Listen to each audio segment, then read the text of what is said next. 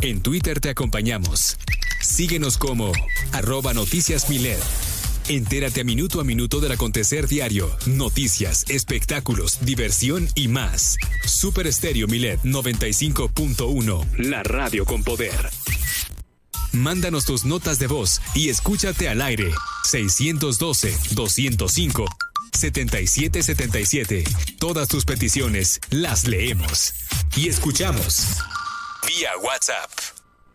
Super Estéreo Milet 95.1. La radio con poder transmite desde Plaza Cerralbo, piso 3, en El Malecón, La Paz, Baja California Sur. X, H, B, C, B, Z, FM. Con 25.000 watts de potencia, Super Stereo Milet, el poder verdadero de la radio con el respaldo informativo de Revista Milet. Síguenos en plataformas digitales y en www.milet.com. Super Stereo Milet 95.1, una emisora de Grupo Milet México.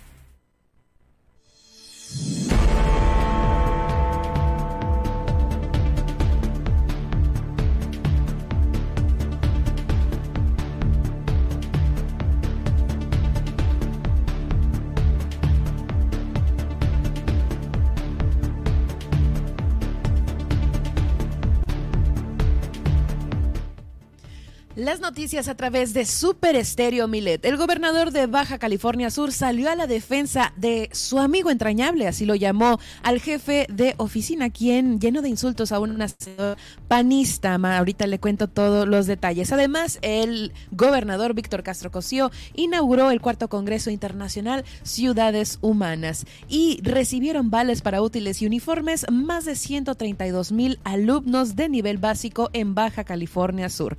También retoma la sudcaliforniana Gaby Agúndez los entrenamientos para tras esto, tras superar lesiones. Además, tras registrarse fallas eléctricas durante este jueves 6 y viernes 7 de octubre, quedarán suspendidas las consultas, cirugías y estudios programados en el Hospital Juan María de Salvatierra, aquí en el municipio de La Paz. Además, es necesario que entre en vigor la Ley de Bienestar, Protección y Posesión de los Animales para el estado de Baja California Sur. También hoy tenemos, eh, hoy es viernes de nutrición, así que nos visitará nuestra nutrióloga Alma Lorena Ruelas quien nos traerá un tema interesante con motivo de este mes de octubre.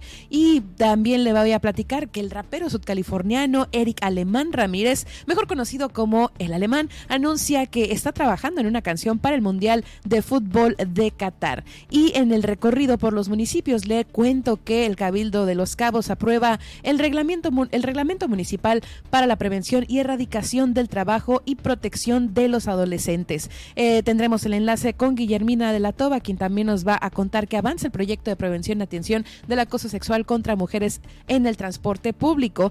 Y también le voy a contar que cerca de 980 mil pesos obtenidos del concierto de Nodal ya no se van a donar al DIF. Esto también se lo voy a platicar y le vamos a detallar hacia dónde irá ese dinero que se obtuvo después de este evento masivo. Además, pronunció la diputada Teresita de Jesús Valentín Vázquez, se pronunció para que la Secretaría de Salud y el IMSS indaguen y sanciones a quienes resulten responsables tras el fallecimiento de un bebé en Guerrero Negro. Esta y mucha más información le tengo preparada en esta tarde en Milet Noticias Baja California Sur. Iniciamos.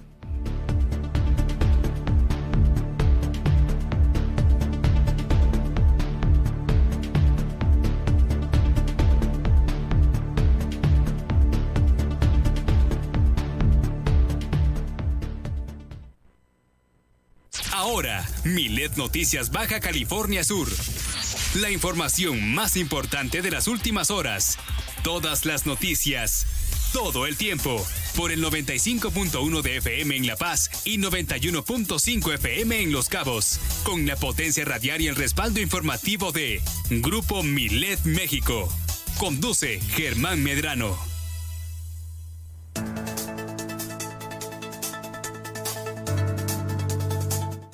Ha llegado el momento de enlazarnos con la estación hermana de Los Cabos a través de la frecuencia del 91.5 en Super Stereo Milet, desde la 95.1 FM en zona dorada del Malecón de La Paz, Baja California Sur, ciudad capital, para traerte, traerle estos 120 minutos de información local que se genera en nuestro estado.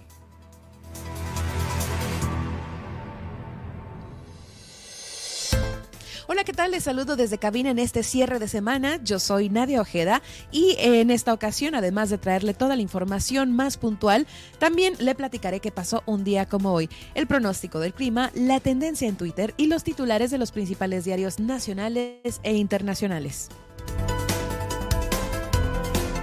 Síganos en nuestras redes sociales. Estamos en Facebook como Super Estéreo Milet La Paz, en donde estamos realizando esta transmisión en directo. Y además le invito a que siga a Germán Medrano en esta misma red social, en donde lo encontrará como Germán Medrano Nacionales y en Twitter como arroba Germán Medrano, en donde también estamos realizando esta transmisión en paralelo. Además, encuéntrenos en las plataformas de streaming para que sintonice el podcast de nuestras entrevistas y todo lo relacionado con Noticias Bajo Sur a través de Spotify, iHeartRadio, TuneIn, FM, iTunes Podcast y Aleniza las noticias con Germán Medrano en iTunes Spot. A mí me puede seguir en Facebook, como Twitter, como arroba guion bajo Nadia y además sintonizarme de lunes a viernes en punto de las 11 de la mañana a través de esta misma frecuencia. Pero antes le quiero invitar a que la próxima semana no se pierda nuestro divertido morning show El Inglés, el cual llega en punto de las 10 de la mañana con los tips de Luis Roberto El Boy y Juan Pablo Torres Don Limón. También le quiero invitar a que hoy sintonice a Mayela Roldán en Manifiéstalo en punto de las 4 de la tarde y a las 6 viene Cristian Valdés con mejor de divas. Así que queda mucho rato para esta programación y así iniciamos esta emisión de Milet Noticias Baja California Sur con todas las noticias todo el tiempo. Comenzamos.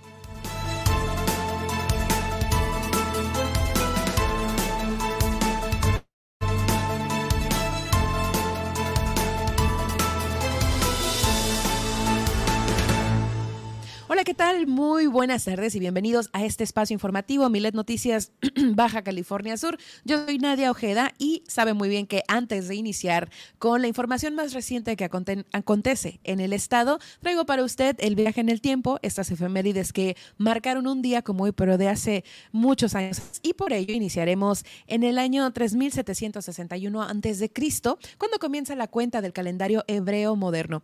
Este calendario es lunisolar, quiere decir pues que se basa tanto en el ciclo de la Tierra alrededor del Sol, o sea, un año, como en el de la Luna al rodear la Tierra es por mes y marca las fiestas religiosas del judaísmo. Ahora vámonos al año de 1769, ya, ahora vámonos al después de Cristo, cuando James Cook, eh, pues navegante, explorador y cartógrafo británico, llega a Nueva Zelanda. Cook descubrió islas eh, Sandwich y Georgia del Sur pensando que pertenecían a la Antártica. En su tercer viaje, él tuvo la misión eh, de ir a Tahití, un viaje en el cual descubrió la isla de Hawái y este, pues, lugar eh, lugar, en donde se dirigió rumbo a América del Norte, llegando hasta el estrecho de Bering. De aquí nos vamos al año de 1849, al fallecimiento, eh, al fallecimiento sí, eh, de Edgar Allan Poe, que bueno, pues en esta etapa de su vida, este escritor, poeta, crítico y periodista romántico estadounidense, pues pasó estos últimos días de su vida agonizando y en plena soledad.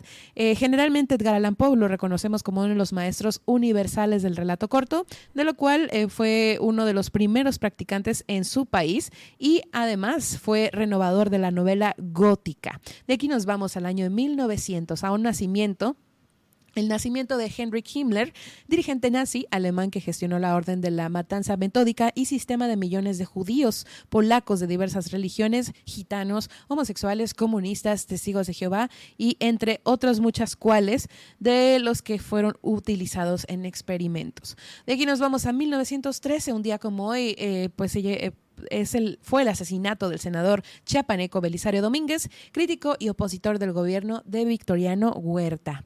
Y de aquí nos vamos al año de 1919, un día como hoy se funda la compañía KLM o KLM, la más antigua compañía aérea y todavía en funcionamiento en el mundo. Por ahí estamos viendo la imagen que, bueno, pues se tomó por su 100 aniversario. Y bueno, de aquí nos vamos al año de 1931, un día como hoy, se muestra la primera fotografía de infrarrojos en Rockster, Nueva York. Ahora vámonos al nacimiento de una persona que ahorita está pues en pues, tendencia, por decirlo de alguna forma, y es que un día como hoy, de 1952, nace Vladimir Putin, presidente de la Federación Rusa, abogado y político ruso, líder del partido político Rusia Unida y actual presidente de Rusia, que bueno, pues con un cargo que ocupa desde 2012 y anteriormente desde 2000 hasta 2008. También fue un presidente del gobierno también fue presidente del gobierno de 1999 al 2000 y nuevamente de 2008 a 2012. Ahora vamos a un acontecimiento importante, uno el segundo debate eh, bueno, un día como hoy se lleva a cabo el segundo debate en Estados Unidos entre John Kennedy y Richard Nixon en 1960. Y ahora nos vamos al nacimiento de María Corina Machado, una política venezolana, fundadora de la Asociación Civil Súmate y conductora del partido político Vente Venezuela. Y bueno, le digo, pues hoy un día como hoy, pero en 1967 nace esta, ah, esta política. De aquí nos vamos a un estreno muy importante, eh, pues del ah, ámbito de Broadway, y aquí un día como hoy, pero de 1982 se estrena el musical de Cats que estuvo en cartelera de Broadway durante 18 años y que recordemos, pues la versión eh, de la película pues no fue tan exitosa, ni tan icónica como lo es el musical original. Y ahora nos vamos, ya casi terminamos este viaje en el tiempo, al 2010 cuando el, gran novelista y político eh, peruano Mario Vargas Llosa es galardonado con el Premio Nobel de Literatura. Y por último, un día como hoy, pero en 2012, en Venezuela, Hugo Chávez es reelegido presidente para el periodo 2013-2019, el cual pues no pudo gobernar en condiciones dado a su mal estado de salud, lo cual lo condujo a su muerte. Y bueno, pues hasta aquí el viaje en el tiempo, el viaje al pasado. Espero lo hayan disfrutado. Y ahora sí, iniciemos con la información que tenemos preparada para usted el día de hoy. Y bueno, tal como se lo adelantaba al inicio de este informativo,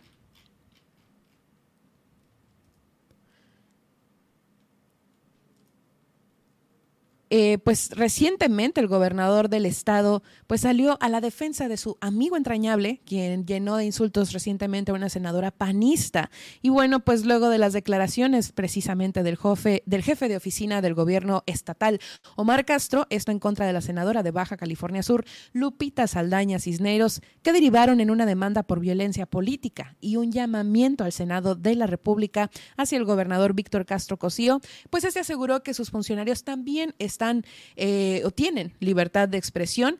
Y en este caso, pues expresó que él podría demandarle y decir que todo lo que dijo pues fueron mentiras, así fue como lo agregó.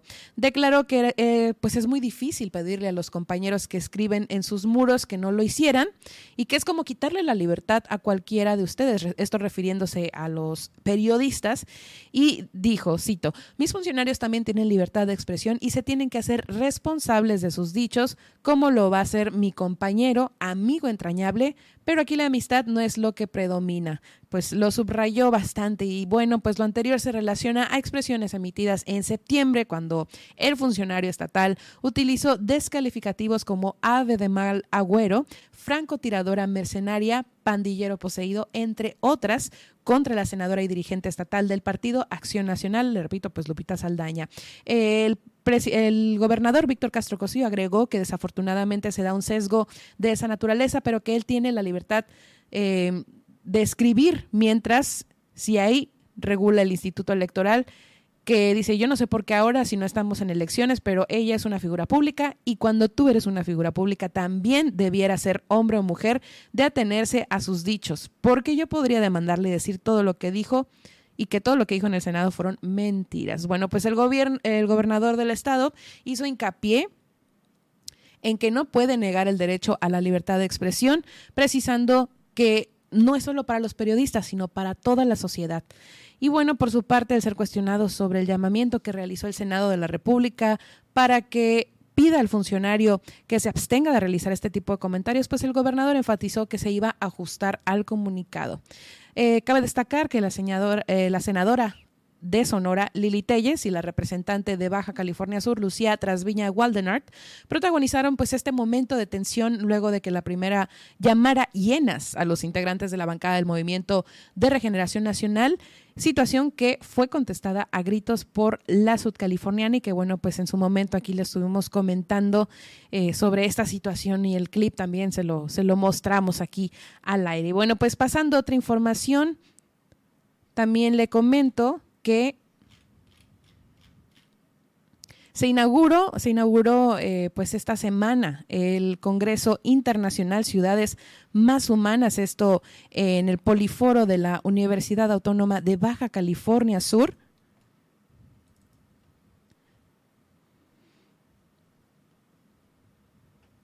Y pues sí, precisamente donde el gobernador Víctor Castro, Víctor Manuel Castro Cosío puso en marcha los trabajos de este cuarto congreso, el Congreso Internacional Ciudades Humanas, eh, con el lema Las ciudades para quien las vive y las visita.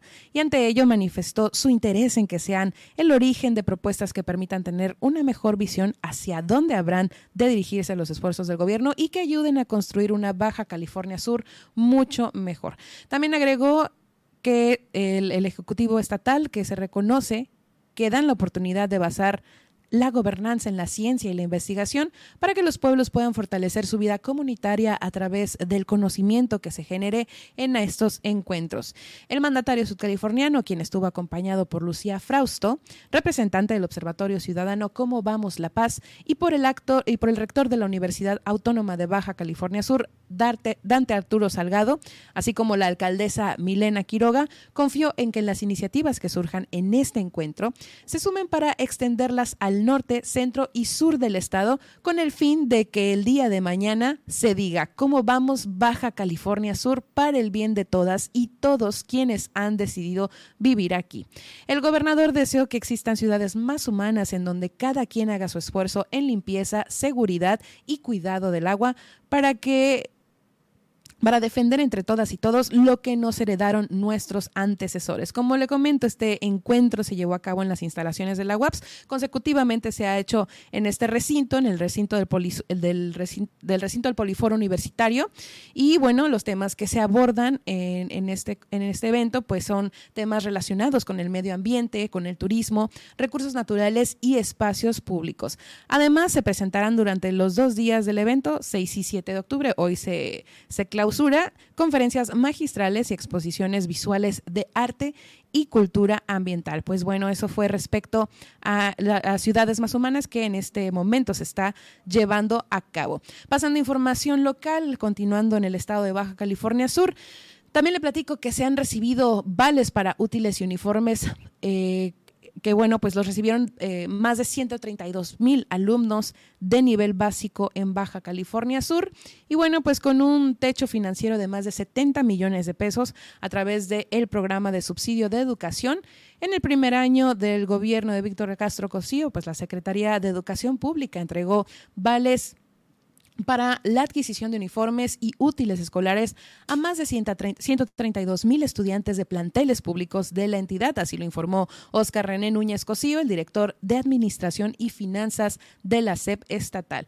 Estos apoyos contribuyen a la economía de las familias sudcalifornianas, así lo consideró el funcionario, y también generan una derrama económica en favor de 84 proveedores, establecimientos en su mayoría pequeños y medianas empresas sudcalifornianas, participantes en este programa que ya culminará el próximo 24 de octubre. Al respecto también, eh, pues Núñez Cosío destacó que gracias al respaldo de las maestras y los maestros de preescolar, primaria y secundaria, la distribución de los vales se hizo en tiempo y además de que se subió a la plataforma a las y los estudiantes que por cambio de nivel educativo o de escuela o incluso de Estado o bien eh, por pasar por planteles privados a públicos, pues no recibieron los vales al inicio del ciclo escolar. El director de Administración y Finanzas señaló también que el programa incluye las modalidades de escuelas migrantes y cursos del Consejo Nacional del Fomento Educativo, así como para las y los estudiantes con discapacidad que acuden a los centros de atención múltiple. Y bueno, de aquí también, eh, como les platicaba sobre las fallas eléctricas que se dieron recientemente, bueno, el día de ayer y hoy, este 6 y 7 de octubre, pues sí, eh, los tuvieron que esperar los pacientes eh, de, de esta ciudad de La Paz porque se suspendieron cirugías y consultas en el hospital Salvatierra. Y bueno, así lo, lo, anunció el gobierno del estado, ¿no? Como un aviso importante, eh, a través de un comunicado detallaron que por causa de falla eléctrica se cancelaron consultas, cirugías y estudios programados en el Hospital General con especialidades Juan María Salvatierra, por lo cual se estarían reagendando con aviso telefónico. Así que si usted tiene una cita importante, pues tiene que estar muy al pendiente, muy al tanto de, de su línea telefónica para que se le pueda, eh, pues sí, reprogramar su cita, ¿no? Y bueno, dentro del mensaje, la autoridad también agradeció a la ciudadanía de Baja California Sur por la comprensión, pero eh, no, no, obstante, pues ya no se brindan mayor, ya no se brindaron mayores datos sobre el origen de las fallas eléctricas o las posibles acciones para solucionar el problema, ¿no? Tras darse este aviso, pues algunos ciudadanos pidieron que se dieran a conocer cuándo se reiniciarían las operaciones pendientes eh, y bueno, pues así lo han referido, ¿no? Porque pues ya llevan algunos hasta tres veces que les han cancelado la operación. Eh, no sabemos si fue por, por este mismo motivo de la falla eléctrica o por algún otro, pero pues sí están un poco impacientes, ¿no? Por esta situación de la reprogramación de citas. Y bueno, también es importante destacar que no es el primer hospital del estado que muestra fallas en el último mes. Eh, también esto pasó en el caso de Ciudad Constitución, en donde donde se informó que se invertirán 1.2 millones de pesos para atender parte del mantenimiento necesario. Bueno, aún eh, nos queda un poco de tiempo para compartir más eh, información. También les platicaba que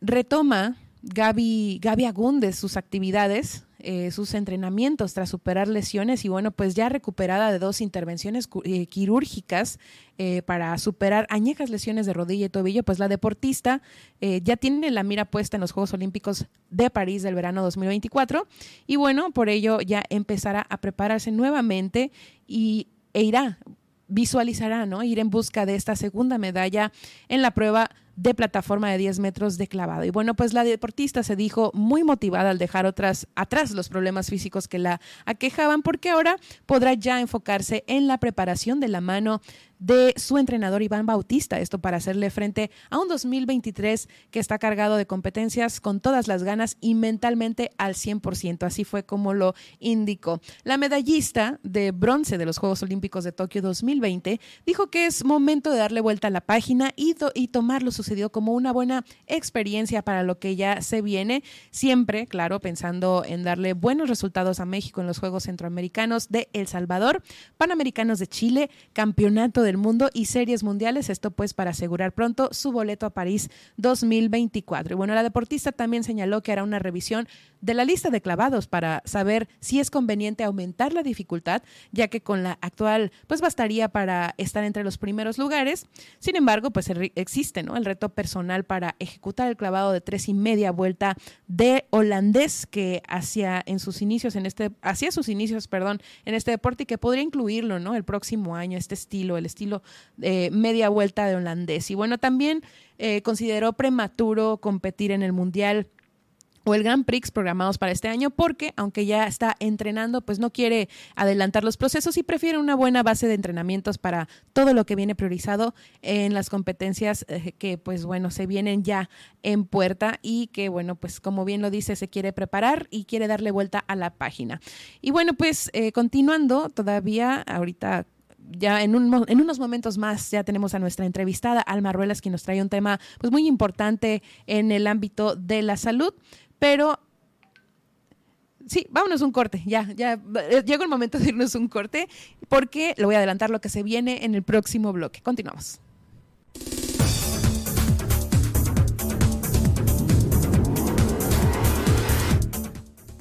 Al regresar eh, le tengo el pronóstico del clima para su ciudad y los principales puntos de conectividad aeroportuaria. Como bien le comento, pues hoy es viernes de nutrición con Alma Lorena Ruelas, quien nos trae recomendaciones muy puntuales para, ya lo sabe muy bien, este fin de semana. Y más adelante se viene el recorrido por los municipios del estado, en donde le vamos a platicar que eh, se aprueba ya en el Cabildo de los Cabos el reglamento para la prevención y erradicación del trabajo infantil. Esto y mucho más al regresar después del corte en Milet Noticias Baja California Sur. En un momento continuamos.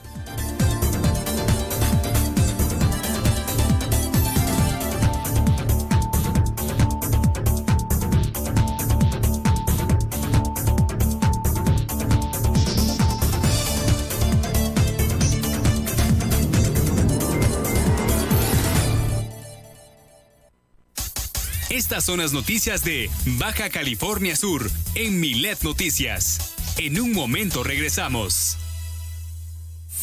Comunícate con nosotros a la línea Milet 612-205-7777.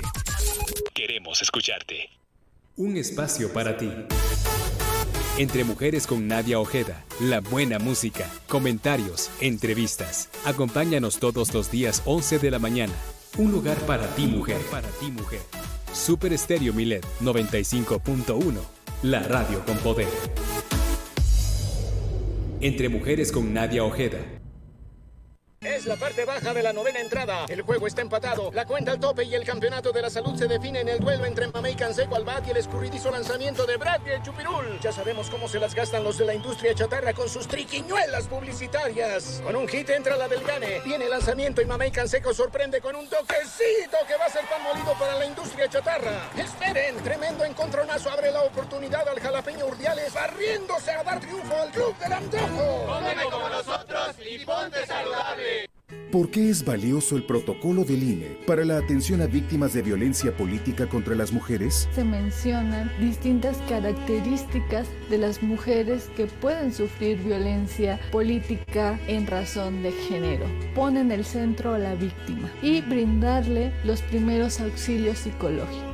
El protocolo lo podemos conocer en la página oficial del INE, INE.mx. El INE lo construimos todas y todos. INE mafioso, narco, cocinero, buchona, dealer, mula.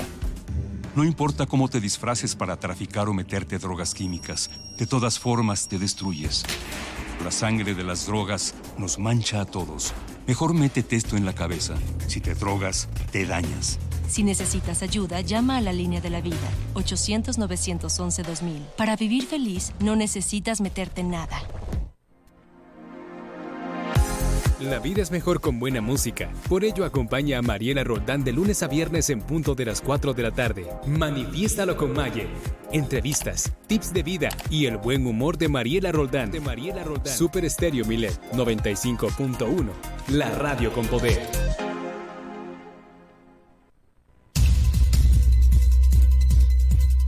¿Vas a pedir una aplicación para pedir un transporte? Te recomendamos lo siguiente. Antes de descargar cualquier aplicación de transporte, verifica sus políticas de privacidad. Elige la que más cuide tus datos y que no los comparta a terceros. Siempre ten tu celular con carga suficiente para todo el trayecto. O trata de llevar contigo una batería portátil para cargar tu cel. Siempre ten tu cel con carga suficiente para todo el trayecto o trata de llevar contigo una batería portátil para cargar tu cel. Mantén la comunicación con el chofer siempre a través de la aplicación. Así evitas que pueda contactarte nuevamente. Cuando llegue tu auto, verifica que las placas, modelo y conductor coincidan con las que señala la aplicación y confirma que sea tu nombre el del pasajero. Si no lo sabe o los datos no coinciden, no te subas. Comparte tu ubicación en tiempo real con un contacto de confianza para que monitoree tu trayecto hasta tu destino. Para mayor seguridad, mantén comunicación con alguien de tu confianza durante todo el trayecto. Reporta a la aplicación y a las autoridades cualquier eventualidad que llegase a pasar. Porque en Super Estéreo Milet queremos una mejor ciudad. Cambiemos, cuidemos y mejoremos nuestra ciudad. Esta es una campaña propia de Grupo Milet en beneficio de Baja California Sur.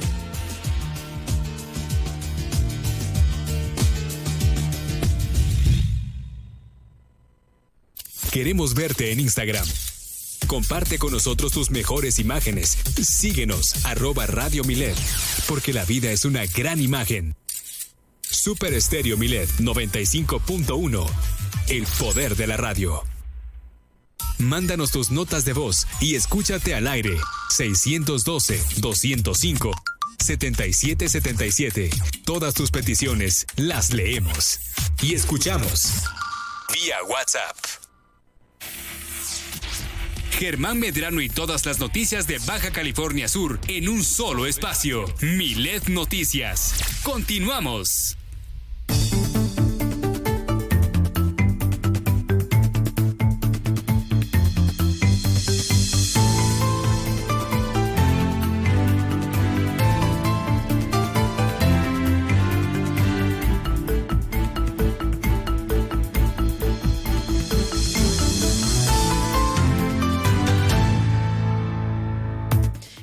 Momento de saber cómo nos irá con el pronóstico del clima para hoy y el fin de semana y pues con base a ello planear nuestras actividades. Iniciamos en el municipio de La en donde hoy se prevé un cielo con intervalos nubosos y vientos con velocidades de hasta 35 kilómetros por hora durante el día, con temperaturas que estarán entre los 34 grados centígrados a la máxima y los 21 grados centígrados en la mínima. La temperatura actual es de 33 grados centígrados con sensación térmica de 33 también. Y para este fin de semana, no se preocupen porque estará totalmente soleado y con, con temperaturas máximas de 34 grados centígrados y mínimas de 26 grados centígrados.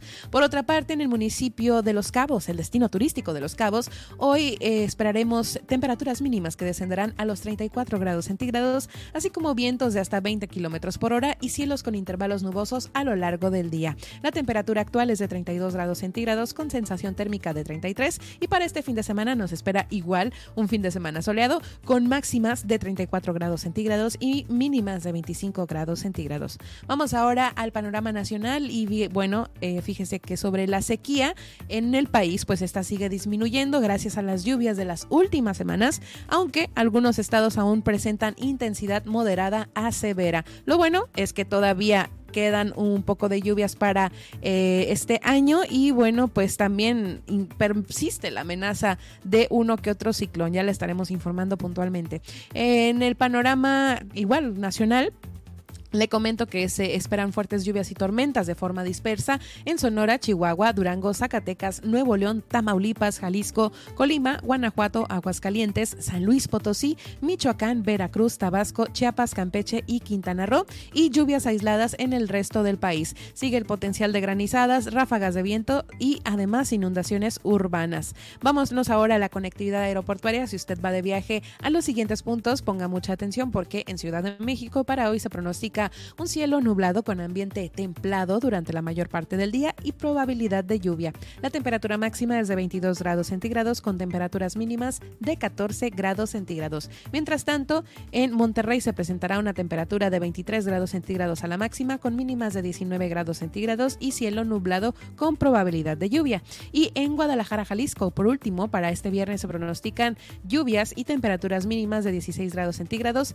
y, perdón, máximas de 25 grados centígrados y mínimas de 16 grados centígrados. Hasta aquí el reporte del clima, el pronóstico. Tomen sus precauciones y haga sus planes todavía para la playa en este fin de semana. Continuamos con más.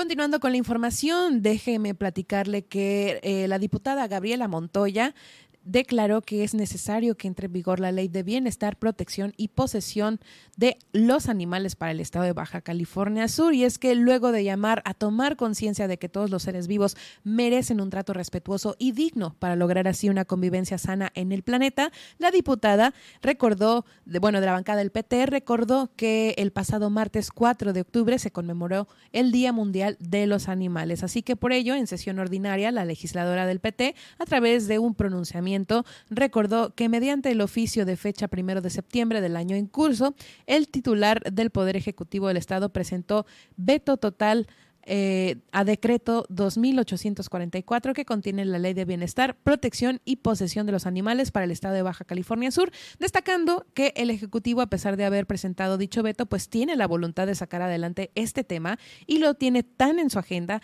que dentro del plan de desarrollo del Plan Estatal de Desarrollo, específicamente en su eje rector cuarto, el tema de infraestructura para todos, medio ambiente y sustentabilidad, eh, siendo en específico, eh, pues se contemplan la protección de animales domésticos para que se impulsen los derechos y cuidados de los animales, generando esquemas para promover una cultura que favorezca el bienestar de estas, pues sí, de los animales en la sociedad sudcaliforniana. Vamos a escuchar. Y amigos diputados, sin duda queda mucho por hacer en esta materia, pero lo más importante es tomar conciencia de que todos los seres vivos merecen un trato digno y respetuoso para lograr una sana convivencia con nuestro planeta. Sigamos buscando las mejores condiciones de vida para todos. Y me permito concluir con una frase del pacifista político pensador y abogado hinduista indio Mahatma. Un país, una civilización se puede juzgar por la forma en que trata a sus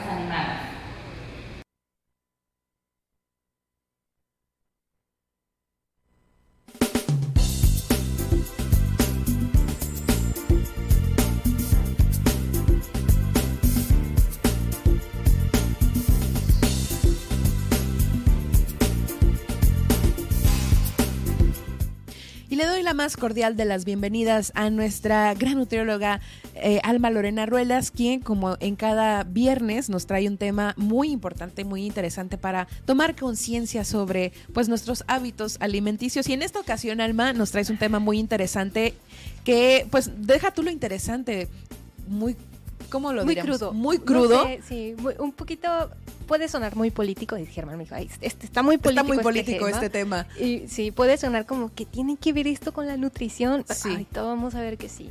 Pero bueno, antes de que nos platiques de qué se trata, pues te quiero saludar y quiero preguntarte, ¿cómo estás? Muy bien, muy bien. Ya es viernes, eso es lo que importa. Todos, oigan, aguanten, ya es viernes, es viernes. Sí, sí, sí. Y bueno, pues nos vas a platicar sobre la seguridad alimentaria. Sí. Inseguridad, inseguridad alimentaria que pues tenemos que hablar de las dos cosas, pero, pero sí. Eh, antes que nada, este, este mes se va a estar hablando mucho de este tema. Probablemente estén viendo en redes sociales, estén viendo en páginas de información de nutrición un poquito acerca de este tema. Porque es bien importante y se conoce muy poco. ¿Tú sabes o has escuchado lo que es la inseguridad alimentaria? Honestamente no he escuchado de qué se trata. Y bueno, pues con base a los consejos que nos has eh, compartido en estos espacios, como que uno más o menos se va dando de la idea, no solo de lo que va a consumir en casa, sino de lo que va a comprar, de lo que va a agregar a la lista, ¿no? De necesidades y es aquí donde entra esta terminología de inseguridad alimentaria. Sí, y es bien importante hablarlo, sobre todo ahorita. Yo creo que todos los que nos escuchan se han dado cuenta que todo está carísimo. Han subido mucho los precios de la canasta básica, de, ah, de salir a comer a la calle. Sí, cada vez es, es, más costoso. Así es. Entonces es importante hablar de esto. Entonces primero te voy a decir qué es la inseguridad alimentaria. ¿Sí? Adelante. La inseguridad alimentaria se define como la falta de acceso acceso económico, acceso físico o acceso cultural a alimentos. Falta de acceso a alimentos suficientes para eh, que todas las personas que viven en una casa puedan llevar una vida activa y saludable. Fíjate todo lo que está diciendo esta definición. Sí, y no solo como me acabas de dejar como en shock porque no se trata también de lo económico, como lo mencionaste, es cultural, porque a veces cultural y físico. Físico, físico también. O sea, a lo mejor yo, yo tengo, no sé, tengo dinero para comprar alimentos, pero en mi colonia no venden alimentos cómo voy a hacerle para comprar alimentos. Entonces, si cualquiera de estas, uh, de estas áreas hace falta, si yo no tengo acceso físico a alimentos o acceso cultural, si a lo mejor yo soy vegana y no tengo acceso a alimentos veganos o, tengo una enfermedad intestinal y no tengo acceso a alimentos que puedan eh, ayudarme con mi enfermedad, yo podría tener inseguridad alimentaria. Entonces, es bien importante estar conscientes de esto, no nada más como nutriólogos o como médicos o profesionistas de la salud. Cualquier persona tiene que conocer este término porque esto nos va a ayudar a poder buscar más información al respecto, a poder exigirle a los profesionistas de salud, a los, a, los que nos atienden en el seguro, a, no sé, a cualquier político que haga algo al respecto y me va a poder ayudar a entender qué está pasando con mis hábitos, porque a lo mejor para mí no es tan fácil cambiar hábitos. Y es que eh, sí nos falta como adentrar más, ¿no? En, qué conlleva tener una vida saludable. Y sí, digamos, en un ambiente político, como tú lo dices, ¿no? El gobierno pues emprende diferentes campañas, estrategias para que la población esté saludable, pero eh, muchas veces se mantiene la misma estrategia, ¿no? Entonces, poco a poco surgen pues nuevas terminologías, nuevos conceptos en los que podríamos estar más al tanto, más actualizados y atacarlos de forma diferente, ¿no? Sí, y ahorita estás describiendo muy bien el problema. Eh, todo lo que tú dijiste eh, da una idea de lo complejo que es todo esto, porque como tú dices, ¿no? tiene que haber algo político, pero también tiene que tenemos que entender qué está pasando y que realmente necesitamos cambios ahí. Ahora, esto de tener inseguridad alimentaria es que todas las personas de un lugar tengan acceso a todo esto, acuérdate, físico, económico y todo esto, pero además todo el tiempo, eso no lo digo, o sea, además todo el tiempo tengo que tener acceso. Y eso incluye que los alimentos que yo consumo sean de calidad, que haya variedad, que sean convenientes para mi estilo de vida, que consideren mis preferencias, eh, que los patrones sean regulares, piensa en todas las personas, piensa en los estudiantes, estudiambres dicen, por ejemplo, ¿no? que a veces no tienen que comer en todo el día para aguantar, ¿sí? Para, porque a lo mejor no nos alcanza para comprar la comida ahí en, el, en la cafetería de la universidad o de la escuela. O... No te alcanza el tiempo ni el dinero. Ajá, el tiempo ni el dinero, todos estos recursos. Entonces, esto de la inseguridad alimentaria puede ser una situación temporal, o sea, puede que yo a lo mejor en temporadas donde no tengo trabajo, tenga inseguridad. Luego haya temporadas donde, no sé, yo, yo vendo más, a lo mejor un emprendedor vende más en diciembre, a lo mejor ahí sí tengo seguridad alimentaria temporal, pero otra temporada no tengo. Entonces es bien importante entender esto y que puede, aunque haya, puede haber inseguridad nutricional también. Puede que yo tenga acceso a todo esto, pero a lo mejor no tengo acceso a alimentos nutritivos. Entonces, escucha, considerando todo lo que dijimos ahorita, que es la inseguridad alimentaria, quiero hacer ahorita eh, el, énfasis en que cualquier persona puede tener inseguridad alimentaria. Sí, por aquí traes unos ejemplos muy interesantes y muy actuales, ¿no? Que como bien lo comentas, familias en las que solo un miembro trabaja. Sí, sí, sí, sí. Si quieres, los ejemplos que traigo aquí es una persona que come con regularidad, pero a lo mejor los alimentos a los que puede acceder no son nutritivos. Un trabajador que vive en Ciudad de México, por ejemplo, y tiene que comer una torta de tamal. imposible, ¿no? Un burrito, a lo mejor aquí, que no tiene muchos aportes. Ajá, mucho aporte y es lo único que yo puedo comprar para aguantar todo el día porque es para lo que me alcanza. O sea, una persona que sí come, pero no come lo necesario, tiene inseguridad alimentaria. Una persona que tiene acceso a alimentos nutritivos, pero a lo mejor sus niveles de actividad son muy altos deportistas. A lo mejor los deportistas, uh, no sé, adolescentes que practican deporte, tienen acceso a alimentos nutritivos, pero no suficientes. Eso ya hace que tengan inseguridad alimentaria o personas que tienen que saltarse unas comidas de vez en cuando para estirar el presupuesto. Así es. Sí, ahora yo estoy seguro que muchos de los que nos escuchan a lo mejor dicen, pues yo tengo un trabajo estable, yo eh, tengo una vida más o menos eh, solucionada, pero yo caigo en estos aspectos. Es bien importante por eso estar conscientes de que existe y que pues la situación económica del país está haciendo que tengamos que hablar de estos temas. Por eso te decía que, creo que es importante, ¿no? Aquí vamos a un punto muy importante en el que nos podemos cuestionar, ¿no? De quién es la responsabilidad si no puede ser mía enteramente, ¿no? Sí. O sea, la gente lo puede decir, son pretextos, ¿no? Siempre cuando uno dice, es que no tengo tiempo, es que de hecho, nunca decimos que no nos alcanza el dinero. Es como muy raro que la gente lo mencione. Es pero muy tabú. Es muy tabú, exactamente. Entonces, cuando uno cuando a uno le hacen la pregunta, ¿no? ¿Por qué no te haces tus comidas o por qué no haces los tres alimentos? Para esa gente va a sonar como excusa, pero como aquí llegamos, no es nuestra responsabilidad. ¿De quién es entonces? Este es un problema otra vez bien complejo. Eh, solucionar esto necesita abordar desde la parte cultural hasta la parte de distribución de alimentos, las regulaciones a la industria alimentaria. No sé si viste que hay un amparo por ahí de, algunas este, marcas que van a, ya no van a tener que cumplir con ciertos requerimientos eh, para para poder vender sus productos, sobre todo grandes Ante lo de el origen de los sellos. Sí. Ok. Y otros y otras cosillas. Y otras cosillas de, seguridad alimentaria también. Entonces, eh, de inocuidad, perdón, alimentaria. Entonces es un problema bien complejo y definitivamente los tomadores de decisiones o mm, las instituciones gubernamentales tienen que hacer algo al respecto. Entonces, la responsabilidad es mm, de el entorno del país. Entonces, es, es, muy complejo, no se puede nombrar a un responsable. Tenemos que entender que eh, el individuo nunca es responsable, solo él. Solo él. Pero ahorita nos vamos a enfocar en lo que puedo hacer yo como individuo, que yo no estoy en la política, que yo no soy tomador de decisiones y a lo mejor tengo eh, inseguridad alimentaria o conozco a alguien que tiene inseguridad alimentaria o mi niño va a una escuela donde hay muchos niños con inseguridad alimentaria. ¿Yo qué puedo hacer? Si a lo mejor no puedo cambiar las leyes ni nada, puedo entender que existe esto, entender que es un problema real, entender que muchas personas que conocemos y que nosotros no podemos eh, ver que tienen este problema lo tienen y que es un problema que no se habla muchas veces por vergüenza, como sí, Es, yo creo que es el motivo principal por el que desconocemos eh, un tema como este, ¿no? Sí, muchas veces hasta lo romantizamos. Yo cuando estaba en la escuela, pues no tenía ni para comer, o yo me daba hambre en el recreo y lo vemos como algo normal. Gracioso. ajá, sí, gracioso o algo de lo que lo hablamos ya cuando salimos de la situación, pero nunca cuando estamos en esa situación. Así es. Entonces, nada más ya para continuar con el tema, les voy a decir, las personas que están más en riesgo de esto son los estudiantes, sí, estudiantes de cualquier nivel educativo, porque tenemos a veces eh, niños que tienen que estar en la escuela, no sé, en la preparatoria, todo el día por sus materias. Esas jornadas largas, extensas. Y pues no siempre tienen acceso a llevarse lunches, no siempre hay acceso a comprar esto. Personas que tienen que desplazarse mucho distancias, por ejemplo, trabajan en unas colonias de no sé, Camino Real, por allá, y trabajan en el centro. o sea, se mueven todo, entonces... Todos los de este edificio. me están viendo raro aquí.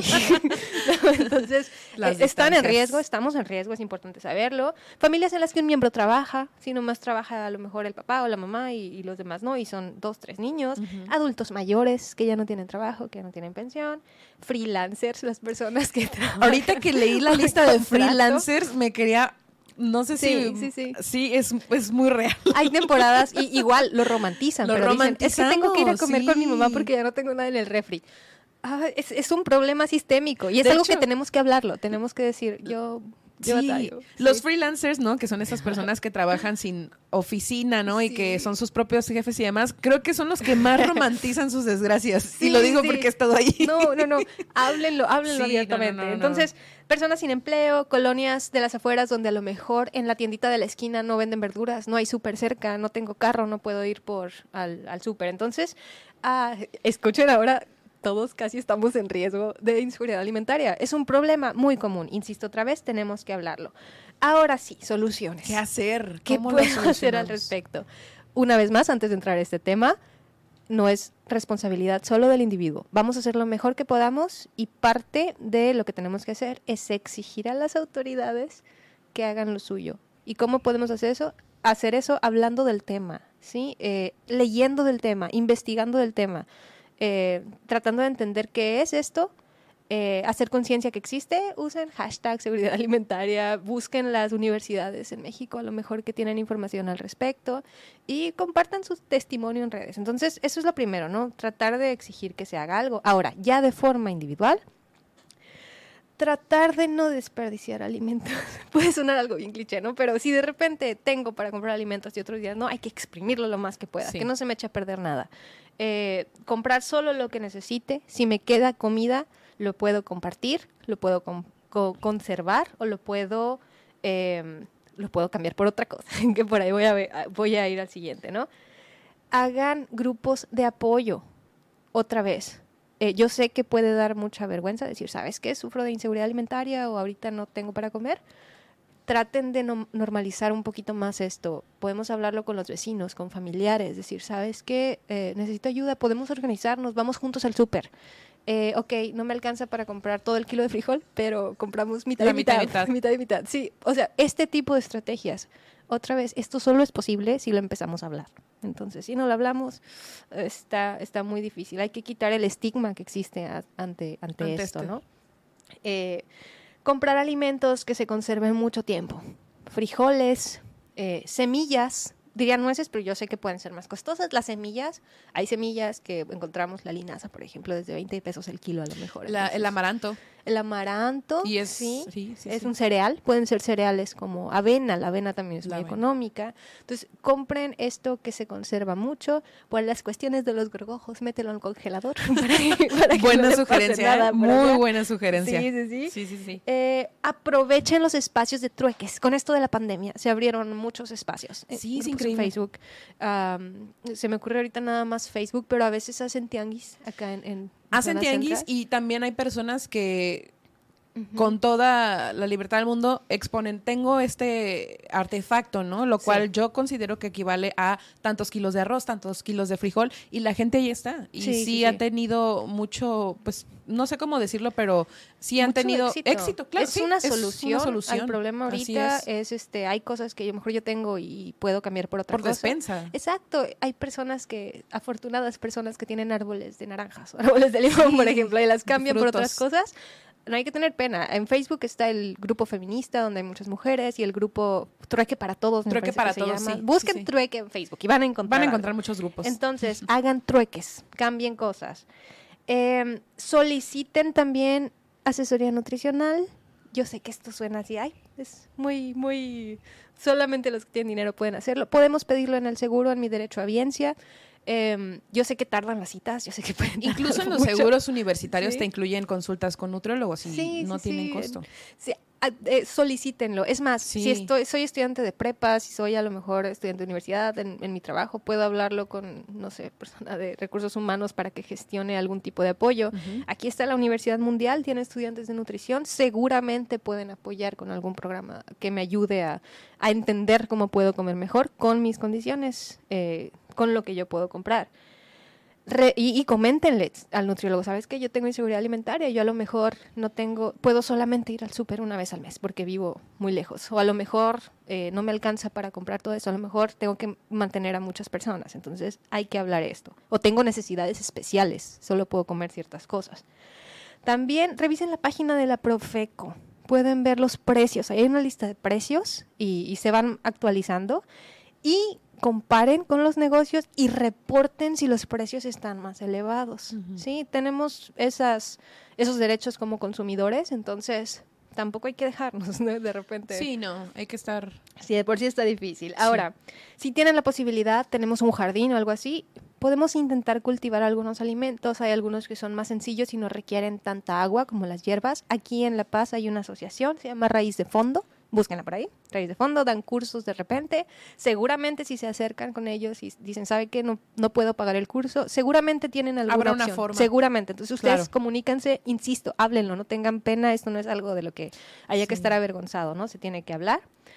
Ah, ahora, los que tengan empresas por aquí, si me escucha alguien que tenga una empresa de alimentos, una tiendita, una tortillería, cualquier otra cosa, donen los alimentos, que no se desperdicien. Hay mucho perecedero en los negocios. Hay mucho alimento hay muchas personas. Resto, perdón. Y hay muchas personas que lo pueden aprovechar. Hay muchas familias. Hay una asociación también aquí, la encontré. Eh, no, no, la conozco muy bien, pero la encontré ahorita buscando. Es el Banco Sudcaliforniano de Alimentos. Ah, sí, sí, sí. Pueden buscarlo en, en, internet y ahí tiene su información de contacto si quieren donar. Y ya, ya casi terminamos esta sección. Y ¿Cuáles eh, son los alimentos que me conviene comprar si a lo mejor tengo inseguridad alimentaria?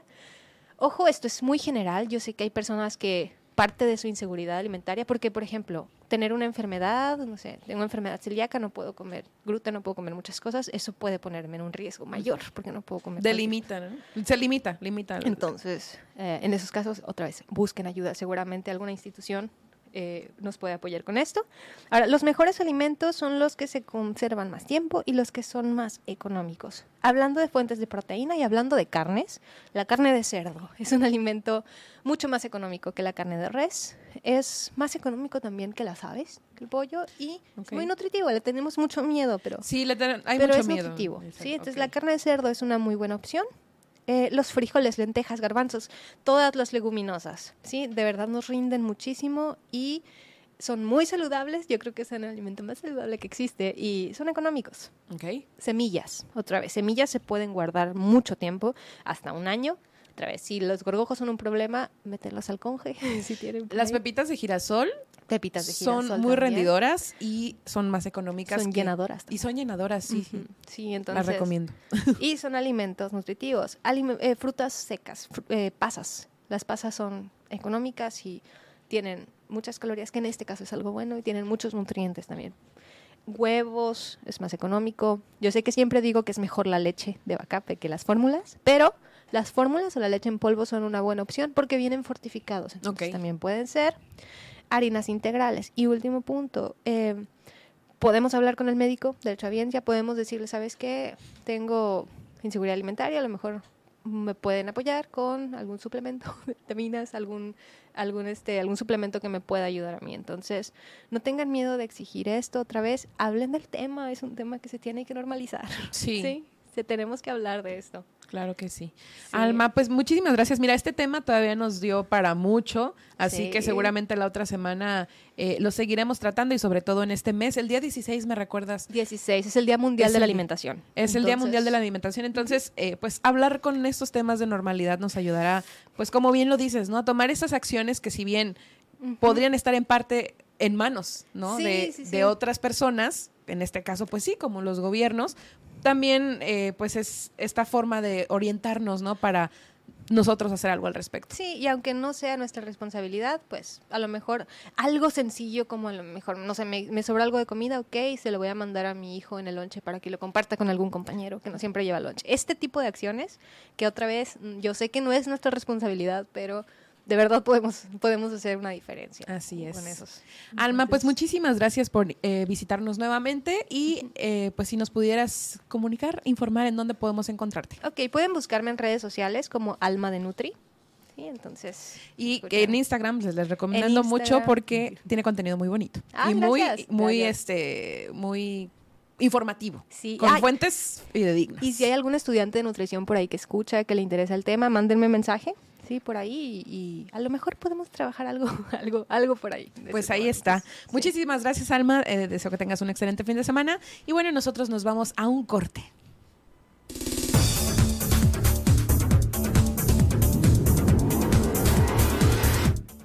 Y después de este corte, ya para regresar a la segunda hora de Milet Noticias Baja California Sur, le tengo el resumen de la mañanera de hoy y la tendencia en Twitter. También le voy a platicar que el rapero sudcaliforniano Eric Alemán Ramírez, mejor conocido como el Alemán, está preparando una canción para este próximo Mundial de Fútbol de Qatar 2022. También se viene el enlace con Guillermina de la Toba desde Los Cabos y en Mulegé se pronunció la diputada Teresita de Jesús para que la secretaria de Salud y el IMSS pues indaguen y sancionen a quienes resulten responsables sobre el fallecimiento de un bebé en Guerrero Negro. Esta y más información al regresar después del corte en Milet Noticias Baja California Sur. En un momento regresamos.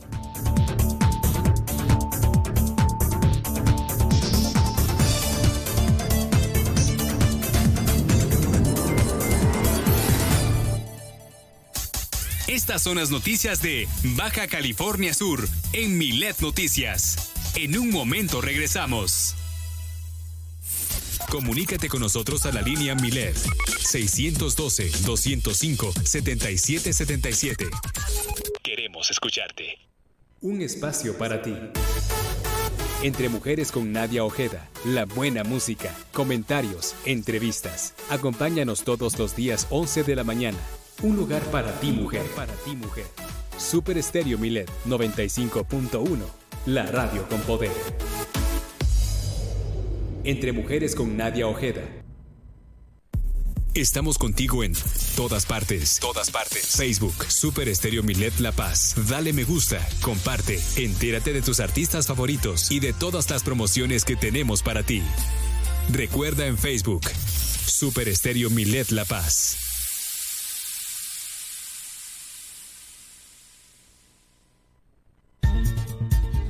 ¿Vas a conocer a personas a través de aplicaciones como Tinder, Bumble o Grindr? Pon mucha atención a esto. Antes de descargarla, revisa las políticas de cada aplicación. Elige la que proteja más tu privacidad y tus datos. Siempre activa una contraseña segura y la verificación en dos pasos. Elige fotos que no revelen información adicional como tu dirección o tu lugar de trabajo o esparcimiento. Evita ligar tu perfil o la aplicación misma a otras redes sociales. Sigue tu intuición.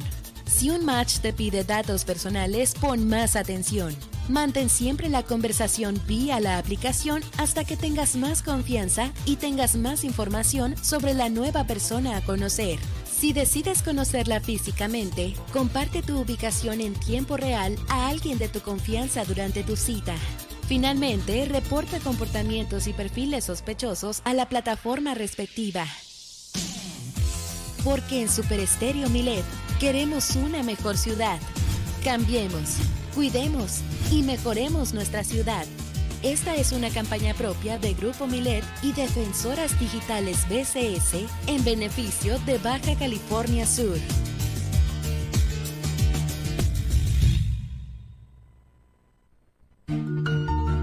El golpear a una mascota sin motivo alguno, tenerla encadenada, sin una sombra, en el rayo del sol, con una mala alimentación, entre muchas otras cosas, es objeto de denuncia ante la justicia cívica.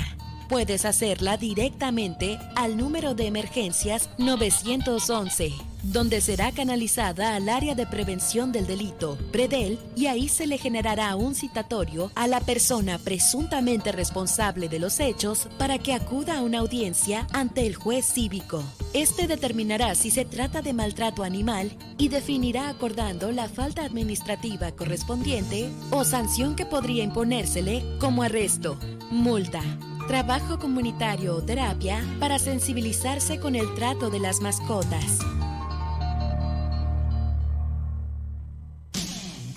Porque en Super Estéreo Milet queremos una mejor ciudad. Cambiemos, cuidemos y mejoremos nuestra ciudad. Esta es una campaña propia del Grupo Milet en beneficio de Baja California Sur.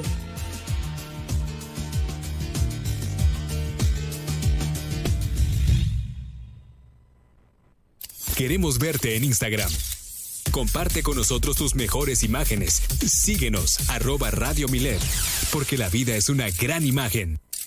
Super Estéreo Milet 95.1. El poder de la radio. Mándanos tus notas de voz y escúchate al aire. 612-205. 7777. Todas tus peticiones las leemos y escuchamos vía WhatsApp. Germán Medrano y todas las noticias de Baja California Sur en un solo espacio. Milet Noticias. Continuamos.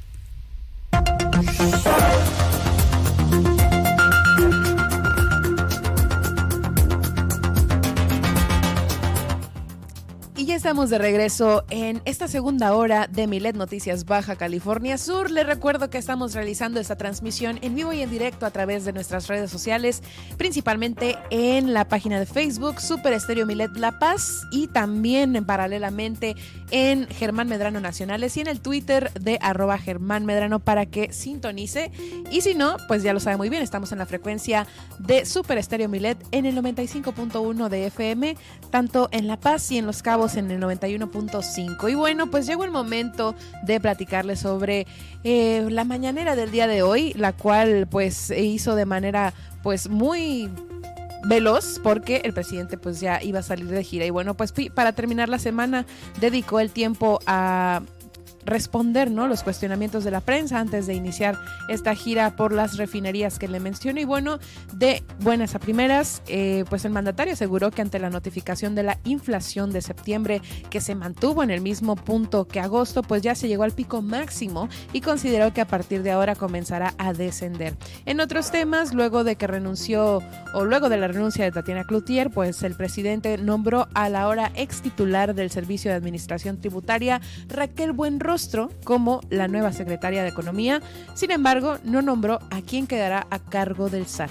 En otros temas, eh, mencionó que no es momento de acuerdo, hay que castigar esto pues ante un video en el que se señala un posible acuerdo entre la, la, delincuencia y las autoridades de Totolapan Guerrero, pues bueno, el mandatario aseguró que no es momento de acuerdos y que se va a investigar, detener y castigar a los responsables de la masacre que dejó 20 muertos, entre ellos a 10 civiles. Además, el, y por último, eh, ante la resolución de un juez de frenar el plan piloto del nuevo modelo educativo de la SEP, mira que ya se había tardado en retomar este tema porque la semana pasada le habíamos comunicado pues que había trabas respecto a este nuevo plan, pues bueno, el presidente dijo que siempre ha sido respetuoso del Poder Judicial y acatará la resolución. Sin embargo, dijo que los neoliberales siempre han apostado a la continuidad del contenido de los libros de texto porque contrataban a intelectuales orgánicos y pagaban mucho para que los escribieran, pero dejaron de lado la historia y el civismo, por lo que buscará nuevos contenidos, conciencia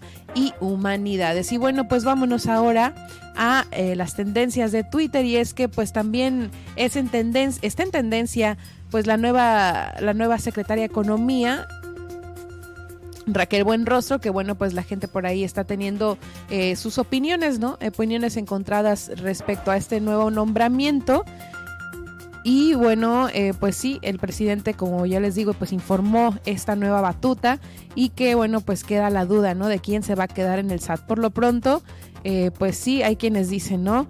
Eh, los ya tres años de desabastos. Un momento. Los tres años de desabasto de medicamentos que vivimos en México comienzan con Raquel Buenrostro al mando entonces de la Oficina Mayor de Hacienda. Se convirtió en un cancerbero que buscaría exprimir hasta el último peso en el proceso a favor del SAD. Y bueno, pues le digo, estas son unas de las opiniones también por acá. Este dice, ¿no? Eh, Raquel Buenrostro fue la que destruyó desde la Oficialía Mayor a Hacienda el sistema de contrataciones públicas que, entre otras cosas, provocó el inhumano desabasto de medicamentos, sobre todo por instrucciones de López. Pues bueno, están atribuyendo ¿no? precisamente este desabasto eh, a cargo de Raquel Buenrostro, pero a ver, veamos qué va a suceder con su nuevo mandato ¿no? como secretaria de Economía. En otros temas, pues fíjese que también eh, se viralizaron estos clips en donde se ve una tormenta de arena en Mexicali. Por ahí la gente estuvo compartiendo sus experiencias, tanto desde universidades como de pues o cualquier otro punto de esta ciudad y se puede ver como la arena y el viento poco a poco van cubriendo, ¿no? El territorio de Mexicali, ¿no? Videos desde la Universidad de Durango, ahí en esta misma, en este mismo sitio y bueno, pues eh, nos dejó con fotos y videos muy impactantes, ¿no? De este fenómeno natural que aconteció en las últimas horas, que aconteció el día de ayer. También es tendencia Samuel García por su más reciente informe de gobierno y al que dicen pues que Colosio Jr. no no atendió este primer informe del gobernador Samuel García, lo que confirman dicen pues la ruptura de los juniors naranjas y es como lo manejan. Eh, también por ahí están publicando no que eh, Samuel García pide un nuevo pacto fiscal para 2023 porque la Federación le quita mucho dinero a Nuevo León y bueno pues seguramente más adelante tendremos titulares sobre este asunto. Por lo pronto nosotros continuamos con más aquí en el noticiero. Le voy a informar sobre los números COVID. Continu seguimos.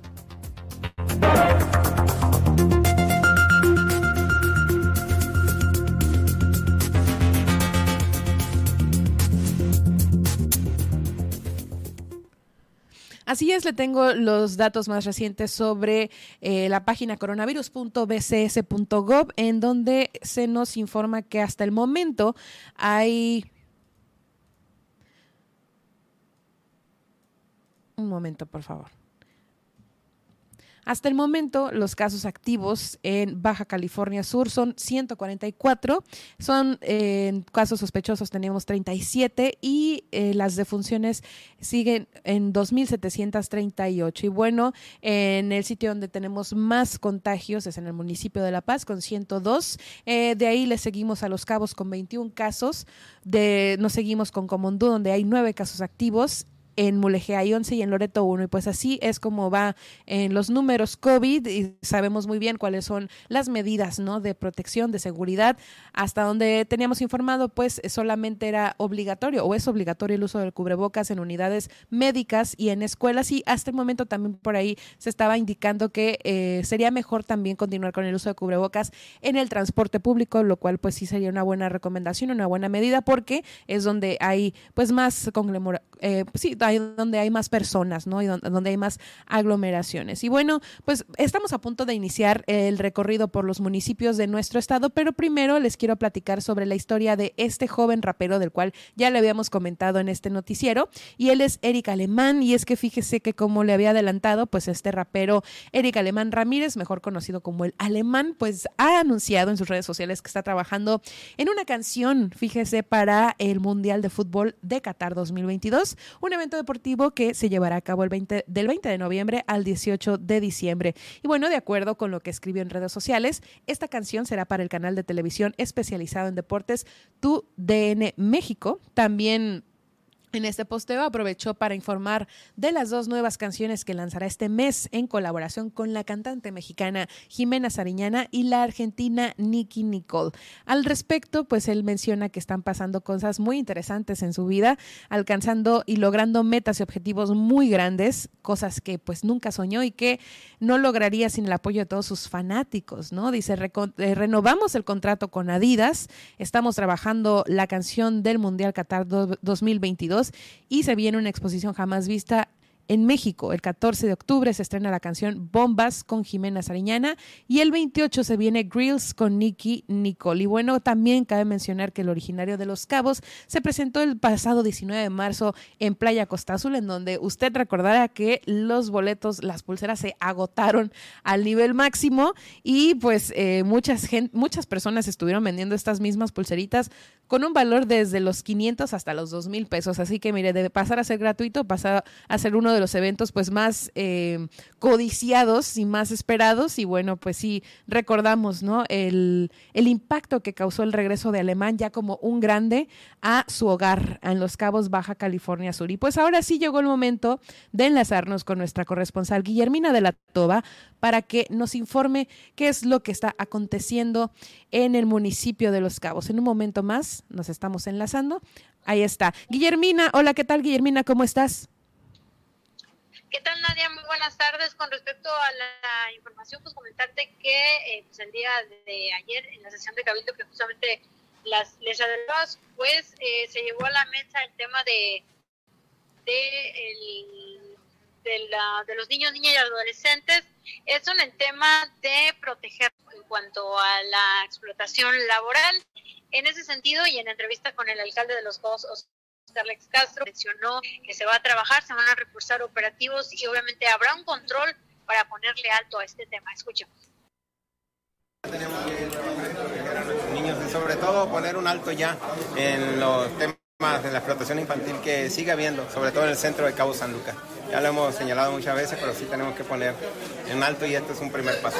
El sistema DIV lo está haciendo de manera constante, está haciendo eh, inhibir este tipo de prácticas que muchas veces son avalados por los mismos padres de familia. No hay sanción, apenas lo estamos haciendo. Pues ahí la información con respecto a este tema. También justamente ayer les, les adelantaba el tema del suministro de agua potable con la apertura de un pozo en Cabo San Lucas y esta mañana pues, se llevó a cabo este evento. En ese sentido, el director del agua potable, Ismael Piña, dio a conocer que, bueno, pues en lo que llega el proyecto de la planta desaladora, pues se buscan opciones y alternativas para suministrar y atender este servicio a la población. Hace posible que hoy estemos sumando 50 litros por segundo más para Cabo San Lucas, señor presidente. Se dice fácil este número de 50 litros por segundo, pero el poder hacer que esto suceda requiere de un gran equipo, requiere de todo un trabajo coordinado, administrativo, financiero, técnico, de exploración, de gestión ante la Conagua para poder hacer que esto sea una realidad.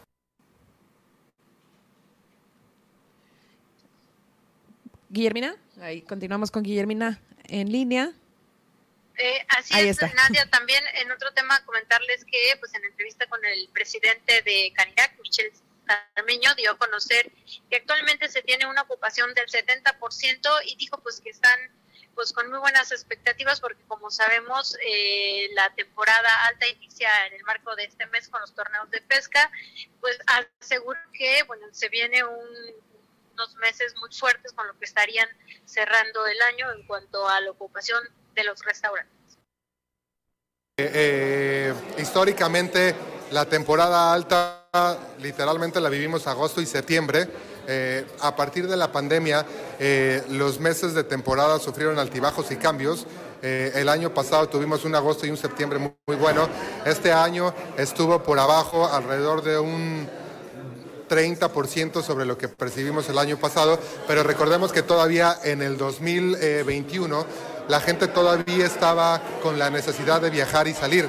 Hoy en día vemos que esta necesidad pues ya no es tan imperante como antes, ¿no? Creo que eh, las temporadas se van a volver a ajustar un poquito, sin embargo, eh, no ha parado la actividad económica. Lo que estamos viendo para el inicio de temporada, que es agosto, eh, eh, perdón, octubre, noviembre y diciembre, eh, se ven expectativas muy buenas. Eh, no vemos un crecimiento como el año anterior, pero sí tenemos expectativas muy buenas de un inicio de temporada que va a ser fuerte. Ya nos estamos preparando y bueno, parte de estos temas para prepararnos para la temporada alta ya hay muy buenas señales que el año pasado no tuvimos desafortunadamente. Ya hace una semana aproximadamente el uso de cubrebocas se retiró dentro de los centros de consumo y bueno, pues estamos esperando también que para esta temporada que viene las horas extras también ya puedan a los restaurantes y a los bares que los necesitan, porque recordemos que de ahí eh, se depende eh, en un gran porcentaje el ingreso de ciertos establecimientos y bueno, la temporada alta estando a la vuelta de la esquina va a ser necesario abordar este tema, pero estamos listos para esta temporada alta. ¿De cuánto es la ocupación actualmente? La ocupación ahorita más o menos estamos hablando que traemos un 70% más o menos es la información, Nadia, desde el municipio de Los Cabos. Muchísimas gracias, Guille, por la información que nos compartes esta tarde. Te deseo que tengas un excelente fin de semana. Nos escuchamos el próximo lunes. Excelente fin de semana para todos. Hasta pronto. Guillermina de la Toba desde el municipio de Los Cabos en este recorrido que iniciamos eh, en esta parte del noticiero. Y bueno, nosotros continuando con más información, también le comento, ya avanzando al municipio de La Paz, pues que... Eh, avanza el proyecto de prevención y atención del acoso sexual contra mujeres en el transporte público colectivo. Y bueno, pues el Instituto Municipal de la Mujer y la Dirección de Movilidad y Transporte del Ayuntamiento de La Paz, así como la representación estatal de la Secretaría de Desarrollo Agrario Territorial Urbano, pues llevaron a, de la SEDATU llevaron a cabo una serie de capacitaciones dirigidas a conductores de la ruta número 5 Calafia del transporte urbano, policías y personal de atención a mujeres víctimas de violencia del gobierno del estado como del municipio de La Paz. Esto pues con la intención de avanzar en la implementación de los lineamientos para la prevención y atención de acoso sexual contra mujeres en transporte público colectivo. Así fue como lo dio a conocer su titular Paola Arzate. Eh, en esto pues señaló que se trata de un esfuerzo en el que están eh, participando los tres niveles de gobierno para lograr una coordinación que atribuya tanto a la visibilización de esta modalidad de violencia como a su erradicación del espacio público. De acuerdo con los lineamientos, el acoso sexual en el transporte público pues se define como esta forma de violencia contra las mujeres eh, que engloba conductas, prácticas y diversas manifestaciones en connotación sexual como miradas lascivas, sonidos, piropos, tocamientos, roces que son indebidos desde una persona desconocida o no, que ocurran a bordo de la unidad de transporte o en la infraestructura del acceso.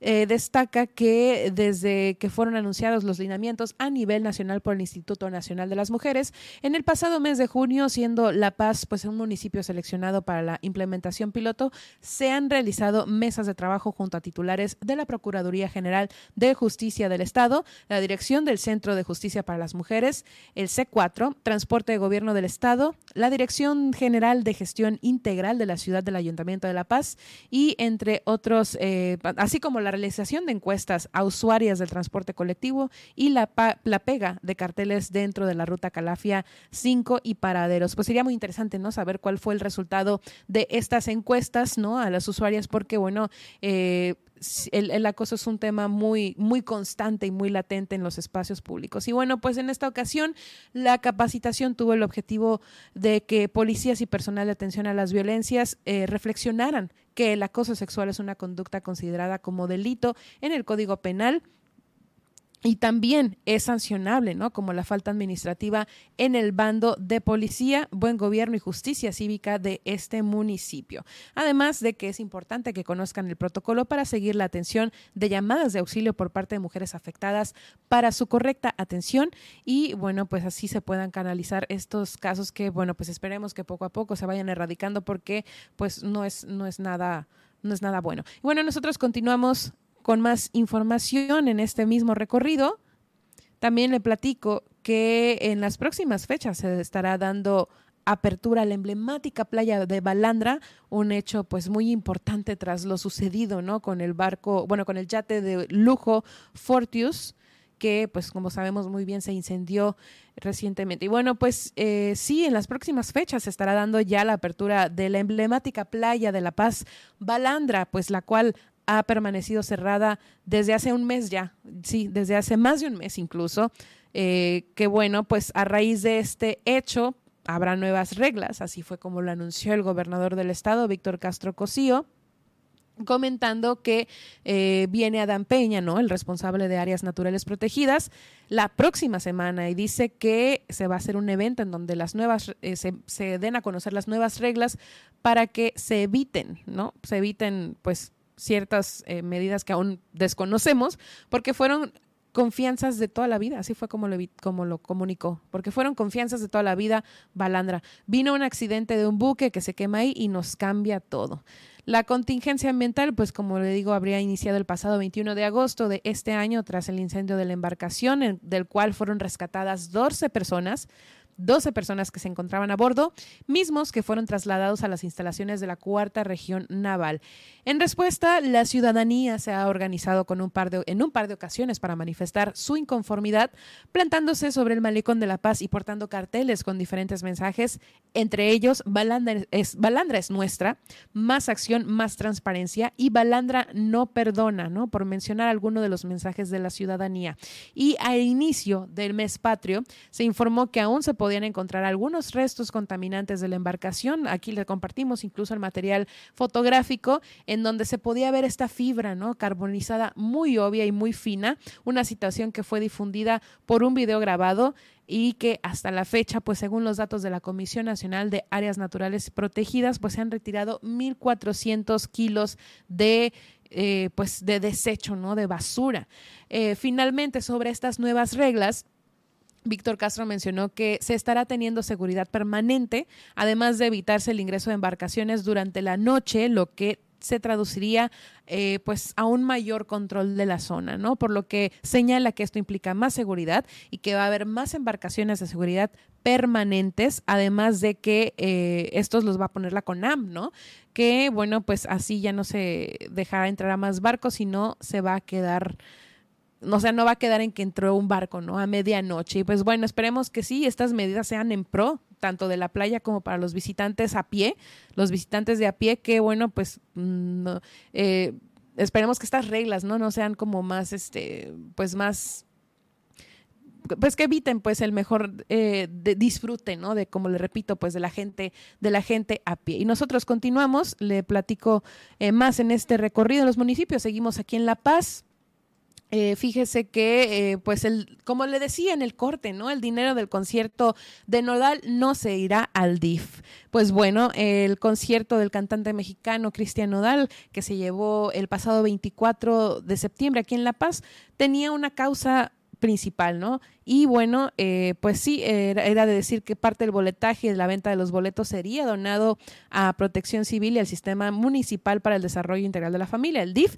pero le digo, cambiará esta, este propósito y es que con el dinero se comprará una ambulancia, una ambulancia que ya se está cotizando y que obviamente dice, no, la comentó, ¿no? Milena Quiroga Romero, la alcaldesa pues detalló que si bien no va a alcanzar al 100% para comprar esta ambulancia, pues se va a completar con recursos propios porque, eh, dice, carecemos de una unidad en protección civil, ¿no? La que eh, está en muy malas condiciones y están buscando estas cotizaciones para ambulancia nodal, así le va a poner, ambulancia nodal. También destacó que aproximadamente se recaudaron 980 mil pesos del concierto en el Estadio Guaycura, un evento que recibió críticas por los precios y la poca afluencia de los asistentes, pero como bien sabemos, después por ahí estuvo aumentando conforme ya entraban las horas y bueno, se acercaba ¿no? la presentación estelar de Cristian Nodal.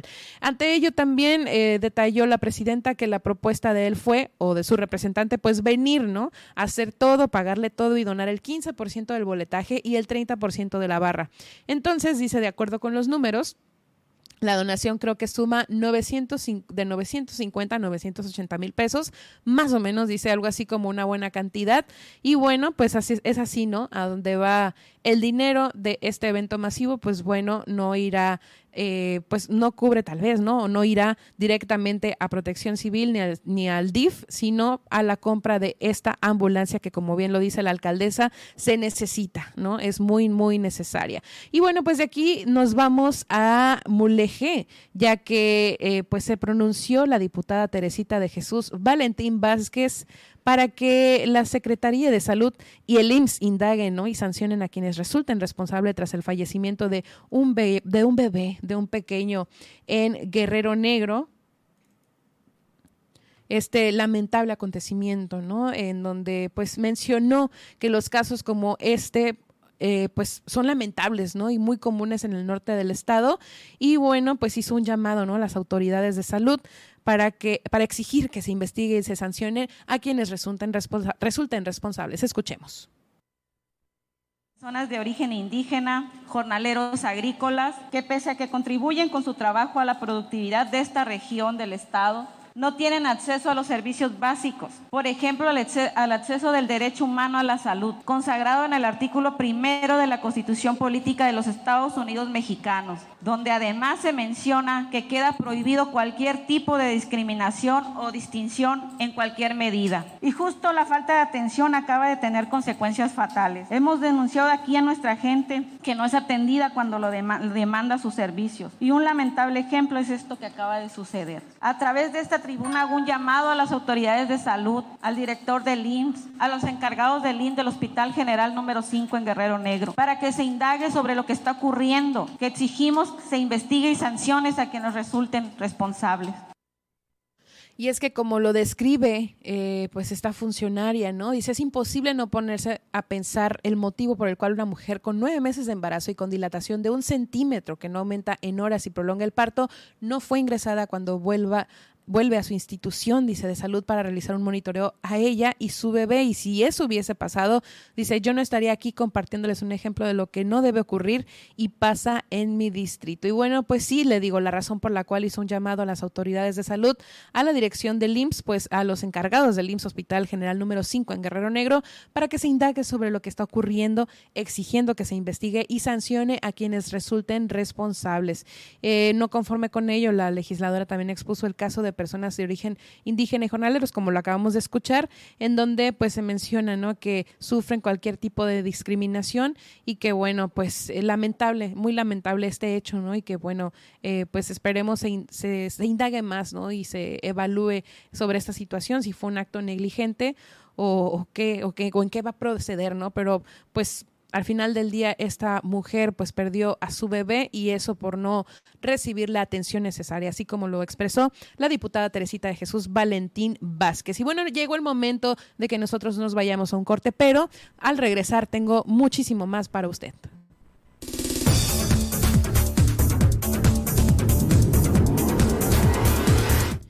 Y ya se viene el último bloque de este informativo, pero no se pierda los titulares principales que traigo para usted el día de hoy, titulares nacionales e internacionales. Hay muchísima información, pero también hoy tengo como invitado a, eh, a Rodrigo Ramírez, el jefe de marketing y reservas internacionales del grupo Cantamar, quien nos va a platicar pues cómo se recibe pues esta noticia del gobierno, ¿no? Y del cierre de la isla Guadalupe, en donde, bueno, pues se realizan estas actividades mm, no solo de turismo, sino también de investigación y eh, pues se informa ¿no? a los turistas sobre la importancia de este ecosistema. Este y mucho más al regresar después del corte en Milet Noticias Baja California Sur. En un momento continuamos.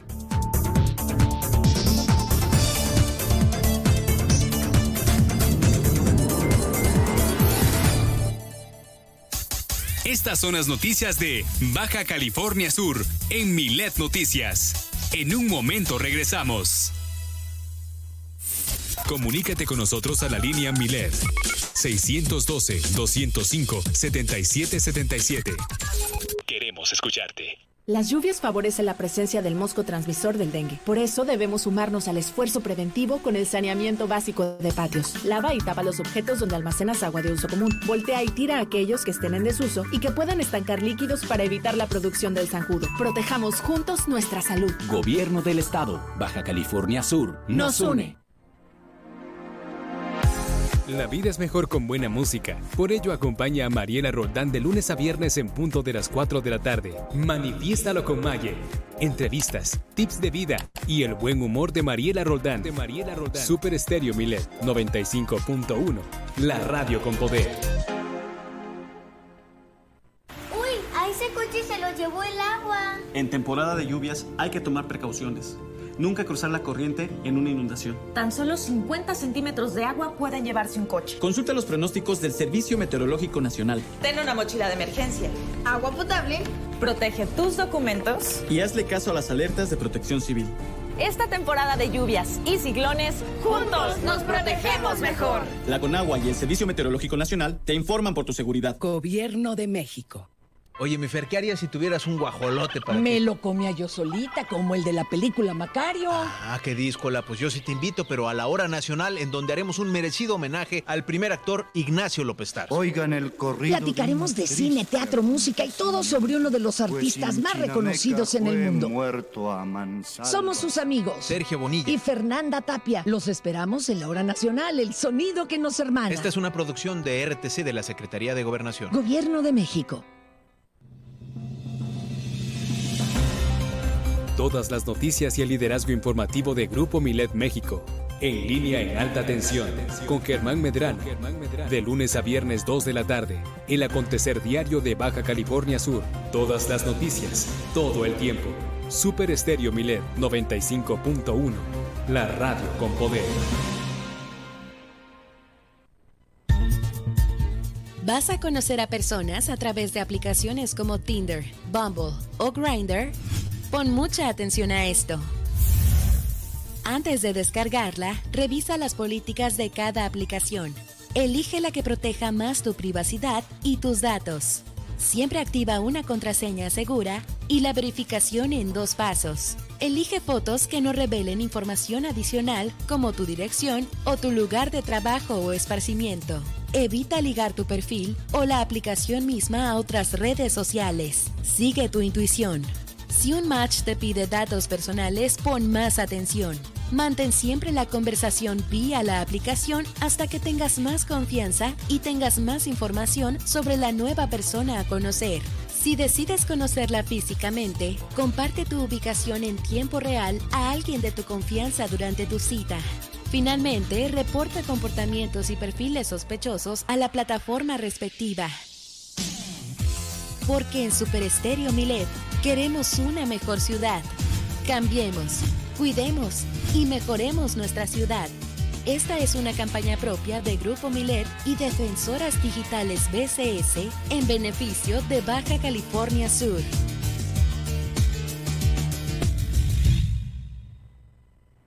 Mándanos tus notas de voz y escúchate al aire. 612 205 7777. Todas tus peticiones las leemos y escuchamos vía WhatsApp. Germán Medrano y todas las noticias de Baja California Sur en un solo espacio. Milet Noticias. Continuamos.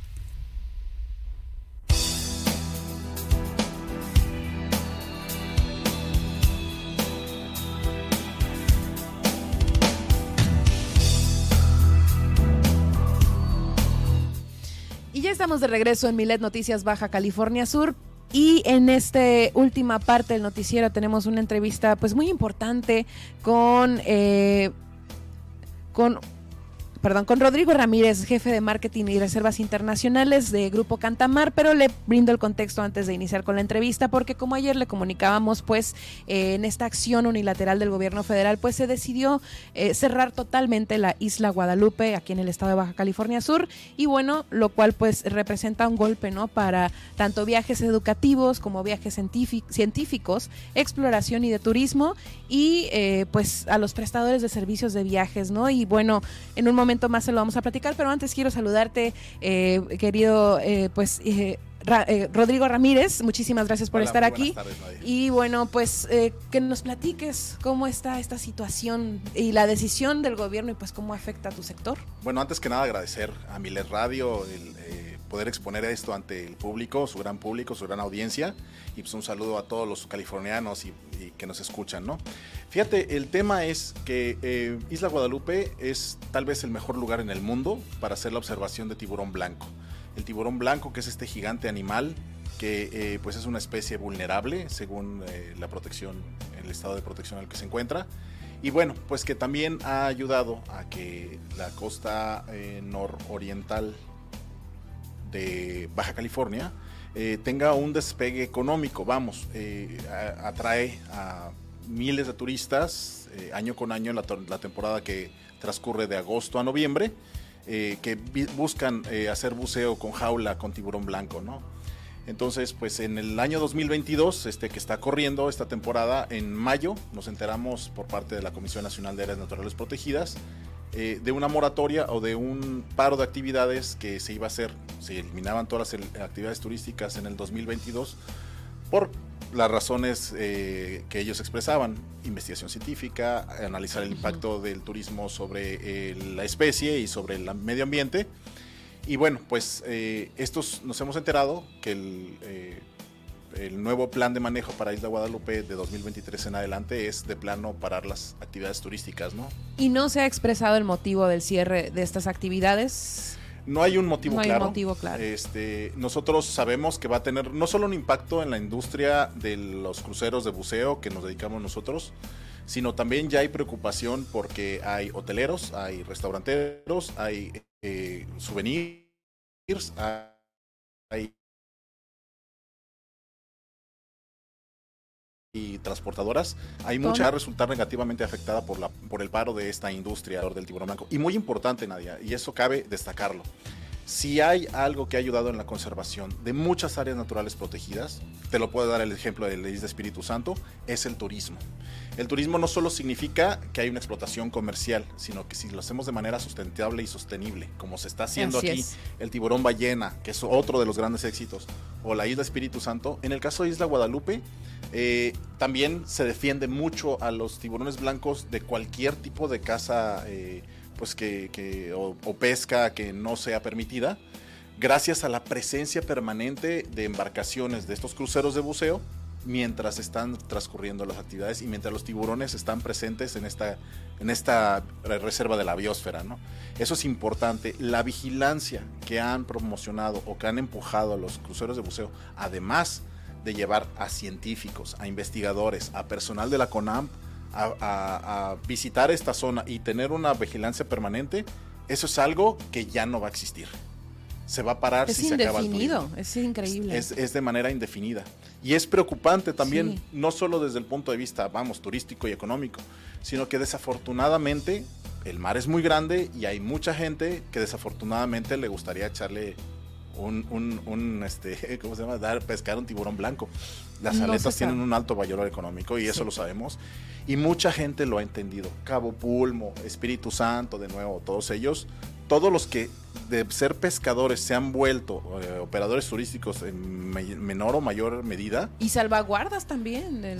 Ahora salvaguardan, ahora entienden que un tiburón vivo vale muchísimo más que un tiburón pescado, ¿no? Entonces, este, eh, un tiburón en anzuelo, en ese momento se acaba el beneficio económico y un tiburón vivo, un tiburón en un buen ambiente, eh, va a atraer a gente de todo el mundo, como ahorita sucede, pues en La Paz, con el tiburón ballena, con la isla Espíritu Santo, con el tema del buceo y, y en otras áreas naturales protegidas que, bueno, aparte de eso, Nadia, este, estamos ahorita en una encrucijada muy fuerte a nivel global, ¿eh? esto no voy a eh, en el aspecto económico. Están haciendo falta empleos, están haciendo falta ingresos y los pocos que podamos captar a través del turismo y a través de un turismo que no es masificado, sino es un turismo de bajo o ultra bajo impacto, como pueden ser la observación, ya sea el tiburón ballena, los lobos marinos, etcétera. En el caso del tiburón blanco, esto también significa pues una fuerte cantidad de ingresos para toda la zona de la costa nororiental de Baja California, Ensenada, Tijuana, este, transportadoras, de nuevo, lo, repito, las empresas que nosotros nos dedicamos a eso, aduanas, o sea, es una gran industria que de pronto se va a desaparecer y es un ingreso que no va a entrar al área natural protegida, que se trata de 1.611 pesos por persona por día para el área natural protegida, lo que cuesta un brazalete. Todo eso se va a perder. ¿Con qué se va a vigilar al tiburón blanco si es una isla que está a 20 horas de distancia de la costa más cercana de, de, de México, no? Preocupaciones sobre preocupaciones sobre preocupaciones, ¿no? Porque, repito, el área de la biosfera de Isla Guadalupe es el mejor lugar del mundo para observar tiburón blanco. ¿Y no se ha entablado una comunicación directa por parte del gobierno con estos prestadores de servicio, en este caso también eh, Grupo Cantamar, como para especificar realmente cuál es el motivo? Digo, porque si se eh, busca la manera de hacer investigación o de realizar otro tipo de estudios, digo, no habría por qué ser tan herméticos, ¿no? Y fíjate una cosa muy interesante, en 2020 con la pandemia, en el año 2019 se cancelaron todos los viajes. Y fue la oportunidad de tener una ventana de que, ok, no hay barcos, no hay nada, están las puras autoridades ambientales, vamos a estudiar qué pasa, ¿no? Sí, fue una oportunidad. la oportunidad, ¿no? O sea, Increíble, como, la subo en todas partes del mundo, ¿no? O sea, de pronto las ciudades vacías y a ver cuánta gente no hay, ¿no? O cuántos, pues en este caso también pasó. Yo espero lo mejor. Fíjate que, por ejemplo, eh, eh, acaban de cambiar al representante de la CONAMP en toda la zona pacífico este, del país, la Pacífico Norte, donde, y, curiosamente está basado aquí en La Paz. Es, eh, mis, mis, conocimientos son que es una persona muy, muy extremadamente buena en su trabajo. Entonces esperemos que haya ese es acercamiento, es un buen inicio. Este, pero obviamente el, mero mero, vamos a decirlo, por esta zona es diferente a la directora del área o bla, bla, bla. Entonces, ese tema obviamente se tiene que ver a nivel nacional. A nivel, déjate un nacional, o sea, tiene que haber una organización, una, una, una escala de mandos entre ellos y que se pongan de acuerdo, porque no se puede perder toda esa vigilancia. Fíjate, Nadia, eh, la mayor parte de la vigilancia, te repito, este, del tiburón blanco, la investigación que se hace a bordo. O sea, tú habla, por ejemplo, con Mauricio Hoyos, que es uno de los grandes doctores este, en tiburones blancos, es de los investigadores más famosos de tiburones en, nuestro país, y te va a decir, este es el impacto del turismo en los tiburones blancos. Y, y eso es muy importante. Fíjate que gracias a gente como él hemos tenido y hemos podido ser líderes en que la actividad sea beneficiosa, por así decirlo, para ambas especies. O sea, tú, tiburón, yo voy, te visito, tomo mis fotos, me divierto, este, estoy en tu zona. Y tú como tiburón, a ti te beneficio porque te estoy dando vigilancia, te estoy, eh, estamos haciendo investigación, estamos investigando enfermedades. Todo lo que eh, podamos aportar, y los grandes investigadores de tiburones eh, blancos eh, te lo pueden decir, ¿no? El, apoyo que tienen de parte de todas las empresas del sector. No estoy hablando solamente de parte de Grupo Cantamar, que bueno, este se cuece aparte en ese sentido porque ha sido líder y vanguardia en muchas de estas, de estas de esas actividades. De estas actividades. Y bueno, también eh, está esta parte que nos comentamos, o como también lo decían en su comunicado, lo expresaban en el comunicado, ¿no? Viene la parte ahora también de, pues ya ni siquiera chance de prevenir, ¿no? O qué acciones se van a tomar para eh, pues conversar con estos eh, turistas que ya tenían planeados eh, estas visitas a la isla Guadalupe. ¿Cuál, ¿Cuál es el siguiente paso, no? Para... Sí, no, imagínate que hoy recibo un correo de Italia y dice, oye, este, ¿qué, ¿qué, va a pasar, no? Ya, yo ya tenía pagado mi viaje del 2023, que sigue, ¿no? Entonces, para las empresas obviamente va a ser un golpe económico inconmensurable, inconmensurable. Porque no es solo el futuro, tú no vendes un viaje a futuro, sino que financias el mantenimiento de tus barcos, financias muchas cosas que deben de suceder antes de poder llevar a los, a los viajeros y es una inversión que ya se hizo, ¿no? Y ahorita ya no se paró. Entonces esperemos lo mejor. Yo, yo espero que, que la mesura entre las empresas y entre las autoridades ambientales exista de tal manera que nos digan, ¿saben qué? Necesitamos hacer esta investigación. En 2023, espérenos, déjenos tomar una, una, una medida. Este, hay nuevas autoridades ahorita en la Comisión Nacional de Áreas Naturales Protegidas y bueno, yo, yo espero lo mejor, ¿no? Como, como subcaliforniano y como mexicano y como paseño, y porque el turismo es un tema que, uno de los grandes motores económicos del país. Y no, y no solo lo digo desde de nosotros que operamos buceo, sino cuando operamos, cuando traemos nosotros, por ejemplo, a un cliente aquí a La Paz de Polonia, el cliente quiere ir a los bares, quiere ir a los restaurantes, quiere conocer el museo, quiere transportarse en los taxis. Dejan muchísimo dinero las personas que nos visitan de cualquier parte del mundo porque en su vida han visto un cactus, en su vida han comido un aguacate. Entonces empiezan a comprar cosas que a tú lo mejor las ves del diario. Común. Y, y, y, finalmente es un impacto económico a las ciudades donde ellos visitan, ¿no? Sí, pues sí, evidentemente representa, eh, pues sí es un golpe, un golpe para el sector turístico y sobre todo el turismo sustentable, que es lo que más se ha buscado promocionar, ¿no? Que más se, ha buscado eh, también financiar, ¿no? Entonces, a raíz de esto, pues sí se viene, o al menos, pues no queriendo ser tan negativos, ¿no? Se viene, pues, un momento complicado y, pues, eh, esperar de la mejor forma que, pues, pronto puedan exhibir o puedan comunicar qué es lo que está sucediendo, porque ahora imagínate, no se hay, está considerando hay movimientos muy positivos en todo esto de las áreas naturales protegidas. Vemos, por ejemplo, que el tiburón ballena cada vez se profesionaliza más a las tripulaciones, ¿no? Y a las personas que lo hacen. Vemos que el Isla Espíritu Santo ya lanzó su programa de capacitación para guías y capitanes, lo cual es súper bueno. Es muy bueno. Entonces va a haber estándares en la industria y nosotros siempre hemos trabajado por ser no solo los líderes, sino en ayudar a mejorar esos estándares, ¿no? Desde todas las actividades que hacemos, ¿eh? finalmente es importante, porque nos interesa no solo la seguridad, sino que los turistas se vean, se vayan de Baja California Sur, de Baja California y de México, viendo que nosotros estamos cuidando esos tesoros naturales que vienen a visitar. Así es. Y bueno, pues eh, muchísimas gracias por eh, venir, ¿no? Y platicarnos cómo está la situación, ¿no? Porque pues muchas veces eh, no comprendemos la magnitud que representan estas áreas naturales protegidas, tanto para nosotros como para quienes vienen y visitan y conocen, ¿no? Todos estos atributos que para muchos de nosotros son comunes, pero que pues sí representa todo un, un movimiento en cadena, ¿no? Que pues estamos, estarán en la expectativa de ver qué es lo que va a suceder. Sí, es impresionante, por ejemplo, aquí en la ciudad de La Paz, los que vivimos aquí y todas las mañanas tenemos la oportunidad de ver este hermoso malecón y el, azul del mar y las palmeras moviéndose aquí atrás de tu ventana. Para nosotros es de diario. Para una persona que viene del frío o que viene de los bosques o que viene de lugares que jamás en la vida han visto el desierto y el mar, eh, esto eh, les cambia, les cambia la perspectiva de este hermoso mundo en el que vivimos. Sí, y bueno, también estoy leyendo, bueno, ayer estábamos eh, compartiendo este comunicado, ¿no? De que ya lo, bueno, ya lo hemos comentado en toda la entrevista, pero sí me gustaría resaltar, ¿no? Que la flotilla de ustedes, o sea, se han encargado de la conservación de estos tiburones y, que sí me consta, la verdad, pues me ha tocado disfrutar de estos servicios y es increíble, pues, el digo, el, el, dar y recibir, ¿no? Por parte de ustedes y que por aquí pues sí mencionan, ¿no? Que tanto sus, los propios barcos eh, como de otros también fueron líderes, ¿no? En estos procedimientos, eh, dispositivos y conservación del tiburón blanco que recordemos pues es el, tanto el atractivo como eh, la parte importante de cuidar y preservar Isla Guadalupe. Y eso es importante, Nadia. El día que te toca nadar con un tiburón, de la especie que sea, mi primer nado con un tiburón fue con un tiburón nodriza en Loreto, y ves y sientes que el animalito, el animal, digo, es una cosa que te impone y tiene dientes y lo que tú quieras, pero que él está muy metido en su, en su rollo de alimentarse y de sobrevivir,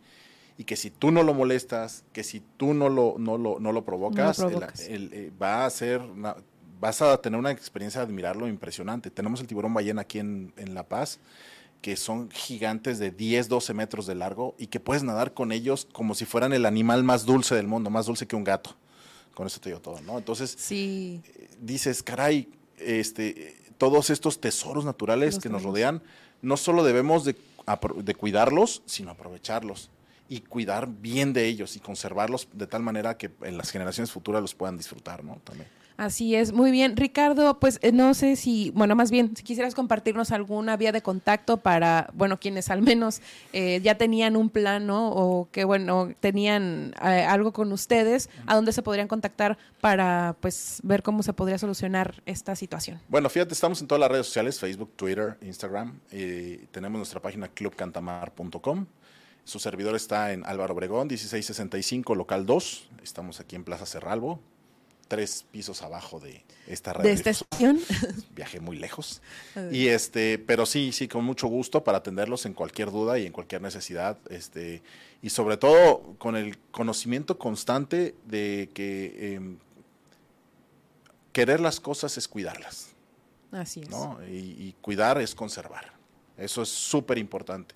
Y si una cosa yo he aprendido al interior del Grupo Cantamar, que me ha tocado estar prácticamente en todas las líneas de trabajo, es a querer y a conservar estos hermosos tesoros naturales. Muy bien, pues muchísimas gracias Rodrigo por acompañarnos y bueno, pues, eh, que te, pues aquí continuaremos, al tanto, ¿no? De lo que, eh, eh, cómo avance, ¿no? Y que pues qué respuesta nos vayan a dar porque un cierre abrupto, ¿no? De esta actividad, pues como ya lo sabemos y ya lo hemos, estado informando, lo hemos estado compartiendo, es un gran impacto para, para el impacto, todos. El impacto que tuvo en La Paz el cierre de Balandra, muy desafortunado. Multiplicado, ¿no? Multiplicado para toda esa gente, ¿no? Que está esperando estas temporadas para poder sacar para el chivo. Y que ya estaremos esperando las nuevas reglas, como bien dijo el gobernador, sobre pues el nuevo acceso a la playa Balandra, pero bueno, eso ya es harina de otro costal. Esperen, va a salir todo bien. Esperemos que salga bien. Muchísimas gracias. Nosotros continuamos con más aquí en el noticiero. Y bueno, eh, pues eh, llegó el momento de pues compartir las portadas principales eh, para hoy, como bien le había comentado. Todavía nos queda un poquito de tiempo, así que eh, pues vámonos con la portada de Diario Milet. Y es que fíjese que la tormenta de arena sorprende en Mexicali y deja impactantes imágenes. Y es que como le platicaba, pues en redes sociales se compartieron pues estas imágenes de la tormenta que envolvió a la ciudad fronteriza. Y bueno, pues aunque en el centro del país presenta fuertes lluvias en el norte de la península, ¿no? Sorprendieron estas imágenes de la tormenta de arena que azotó el jueves en Mexicali, Baja California, y que además de oscurecer las calles de la ciudad, pues impresionó también a sus habitantes. Además, los internautas, como le comento, pues publicaron imágenes del momento en el que una estructura de la Universidad de Durango, ubicada en Mexicali, se desplomó debido a los remolinos de arena. Y bueno, pues también ahí estuvimos eh, checando el video. Estuvo, la verdad, muy impactante, muy, muy impactante. Y bueno, seguimos ahora con Diario El Universal, que en su portada publica lo siguiente. Disminuye el número de policías en el país. Es que fíjese que eh, pues el número de policías estatales en todo México se redujo en los últimos tres años en más de 10 mil efectivos. Esto de acuerdo con el Centro Nacional de Seguridad Pública Estatal del Instituto Nacional de Estadística y Geografía. Y bueno, pues en 2019 había 231.491 policías estatales. En 2020 bajó a 225.544 y en 2021 se registraron 221.281, es decir, hubo una disminución del 4.41%. Especialistas han coincidido en que esta baja responde a la falta de recursos destinados a los policías locales, bajos salarios, la precariedad en el equipo táctico y la falta de capacitación. Además, agregaron que ya se tenía un déficit en esta fuerza policial que se venía arrastrando desde años anteriores y que, lejos de disminuir, se debería aumentar el número de elementos por cada 100.000 habitantes para así llegar a niveles internacionales óptimos. Los salarios también hay algo que destacar sobre eso y es que explicaron que oscilan entre los 7 mil y 15 mil pesos mensuales dependiendo del rango y en lo que respecta a certificación oficial al año pasado eh, 65 mil 282 uniformados la obtuvieron mientras que en 2019 fueron 61.507 efectivos, un incremento pues del 6.13%. Vámonos ahora con el Excelsior. Publican en portada videos para adultos y juegos, abren puertas a hackers. Selena Sedena alertó a su personal de eh, estos riesgos y es que el mal uso del servicio de Internet en instalaciones militares facilita los ciberataques contra la Secretaría de la Defensa Nacional, así lo alertó la propia institución. Y es que un reporte contenido en la información hackeada por Guacamaya, pues detalla malas prácticas en las que incurre el personal castrense que propician fugas de información. Se visitan sitios web que eh, con contenido pornográfico o para la descarga gratuita de programas, la cual propicia que los sistemas operativos se contaminen con códigos maliciosos, afectando así su desempeño y exponiendo la seguridad de la información, así es como lo alerta este documento. Bajar programas de entretenimiento es otro problema, pues degradan el funcionamiento del sistema, incluso deshabilitan los mecanismos de seguridad como antivirus, firewall y antiespías. Este informe destaca que las organizaciones delictivas pueden aprovecharse de que los equipos conectados a Internet son empleados para publicar información de las instalaciones, operaciones y personal militar. Y otras malas prácticas por esta parte son el uso de cuentas de email gratuito como Hotmail, Yahoo y Gmail para comunicar información oficial. Y es que siempre deben tener su propio intranet para ese tipo de comunicación. Además, personal castrense comparte contraseñas sin autorización y habilita redes inalámbricas con acceso a internet. Pues ahí falta falta de regularidad de regularización y que bueno, eh, este dato nos los hace conocer el grupo Guacamaya, el grupo de hackers que está liberando varios documentos sobre el gobierno de la República y que pues este están saliendo cada día cada vez más en las portadas nacionales. Vámonos ahora con eh, el Sol de México también eh, pues publica, ¿no? Renuncia de la renuncia de Cloutier llega en mal momento. Y es que eh, la International Chamber of Commerce de México considera que la renuncia de la funcionaria pues no fue eh, la mejor la mejor opción no en estos tiempos.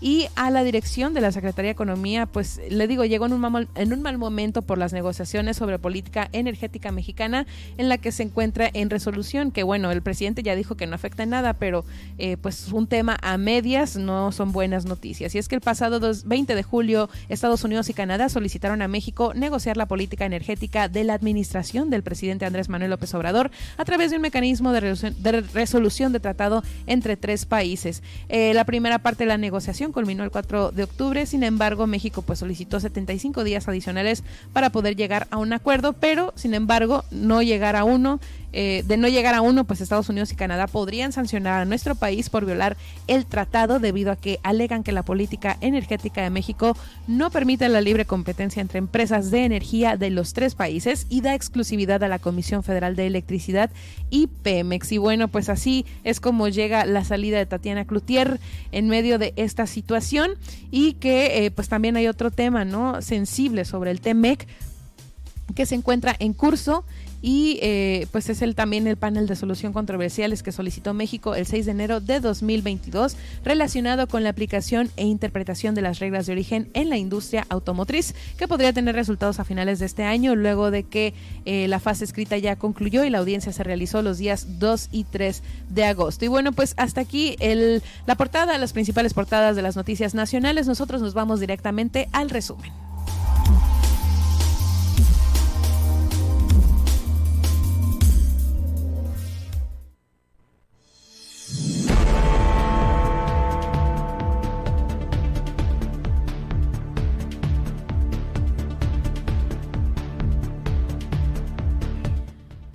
El gobernador del estado salió a la defensa de su amigo entrañable, como llamó así al jefe de su oficina, quien llenó de insultos a la senadora Lupita Saldaña, eh, pues sí, la senadora panista, sugiriendo que sus derechos no fueron violencia, que sus dichos no fueron violencia y que no da más y que nada más los periodistas tienen derecho a expresarse. Así fue como lo expresó el gobernador, que además eh, inauguró el día de ayer el cuarto Congreso Internacional Ciudades Humanas, el cual finaliza el día de hoy. Además, recibieron vales para útiles y uniformes más de 132 mil alumnos de nivel básico en el estado. Y retoma la sudcaliforniana, la deportista, la clavadista Gaby Agúndez, los entrenamientos tras superar las lesiones eh, por pues la práctica no también de este deporte. Tras registrar registrarse fallas eléctricas durante este jueves 6 y viernes 7 de octubre, quedan suspendidas las consultas, cirugías y estudios programados en el Hospital Juan María de Salvatierra. Los pacientes esperan nueva respuesta para ver cuándo se les van a reprogramar estas citas. Además, es necesario entrar en vigor la Ley de Bienestar, Protección y Posesión de los Animales para el Estado, este tema que entró en el Congreso. Y también hoy tuvimos una entrevista muy interesante con nuestra nutrióloga Alma Lorena Ruelas, quien nos habló sobre inseguridad alimentaria, un tema que debe eh, pues proyectarse muchísimo más y que lo tendremos en el podcast de hoy. También le platicamos el, en el recorrido del, de los municipios.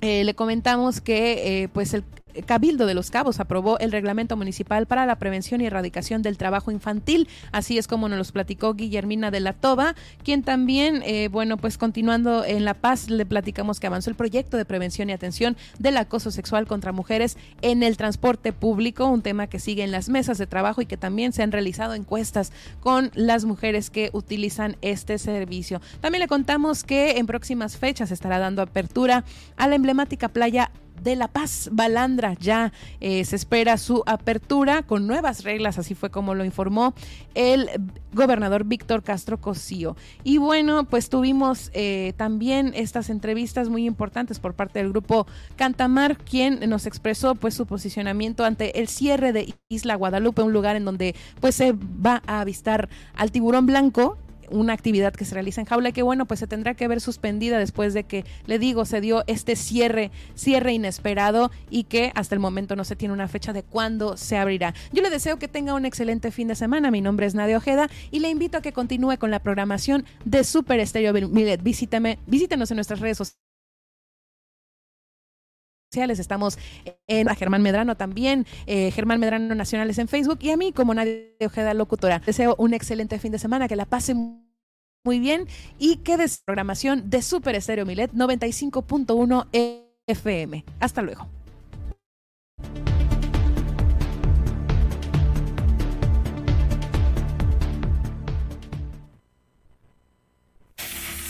Le hemos informado en Milet Noticias Baja California Sur. Germán Medrano lo espera de lunes a viernes a partir de las 2 de la tarde en el 95.1 FM en La Paz y 91.5 FM en Los Cabos. Todas, las, noticias, todo el tiempo, con la potencia radial y el respaldo informativo de Grupo Milet México. Super Estéreo Milet 95.1, la radio con poder transmite de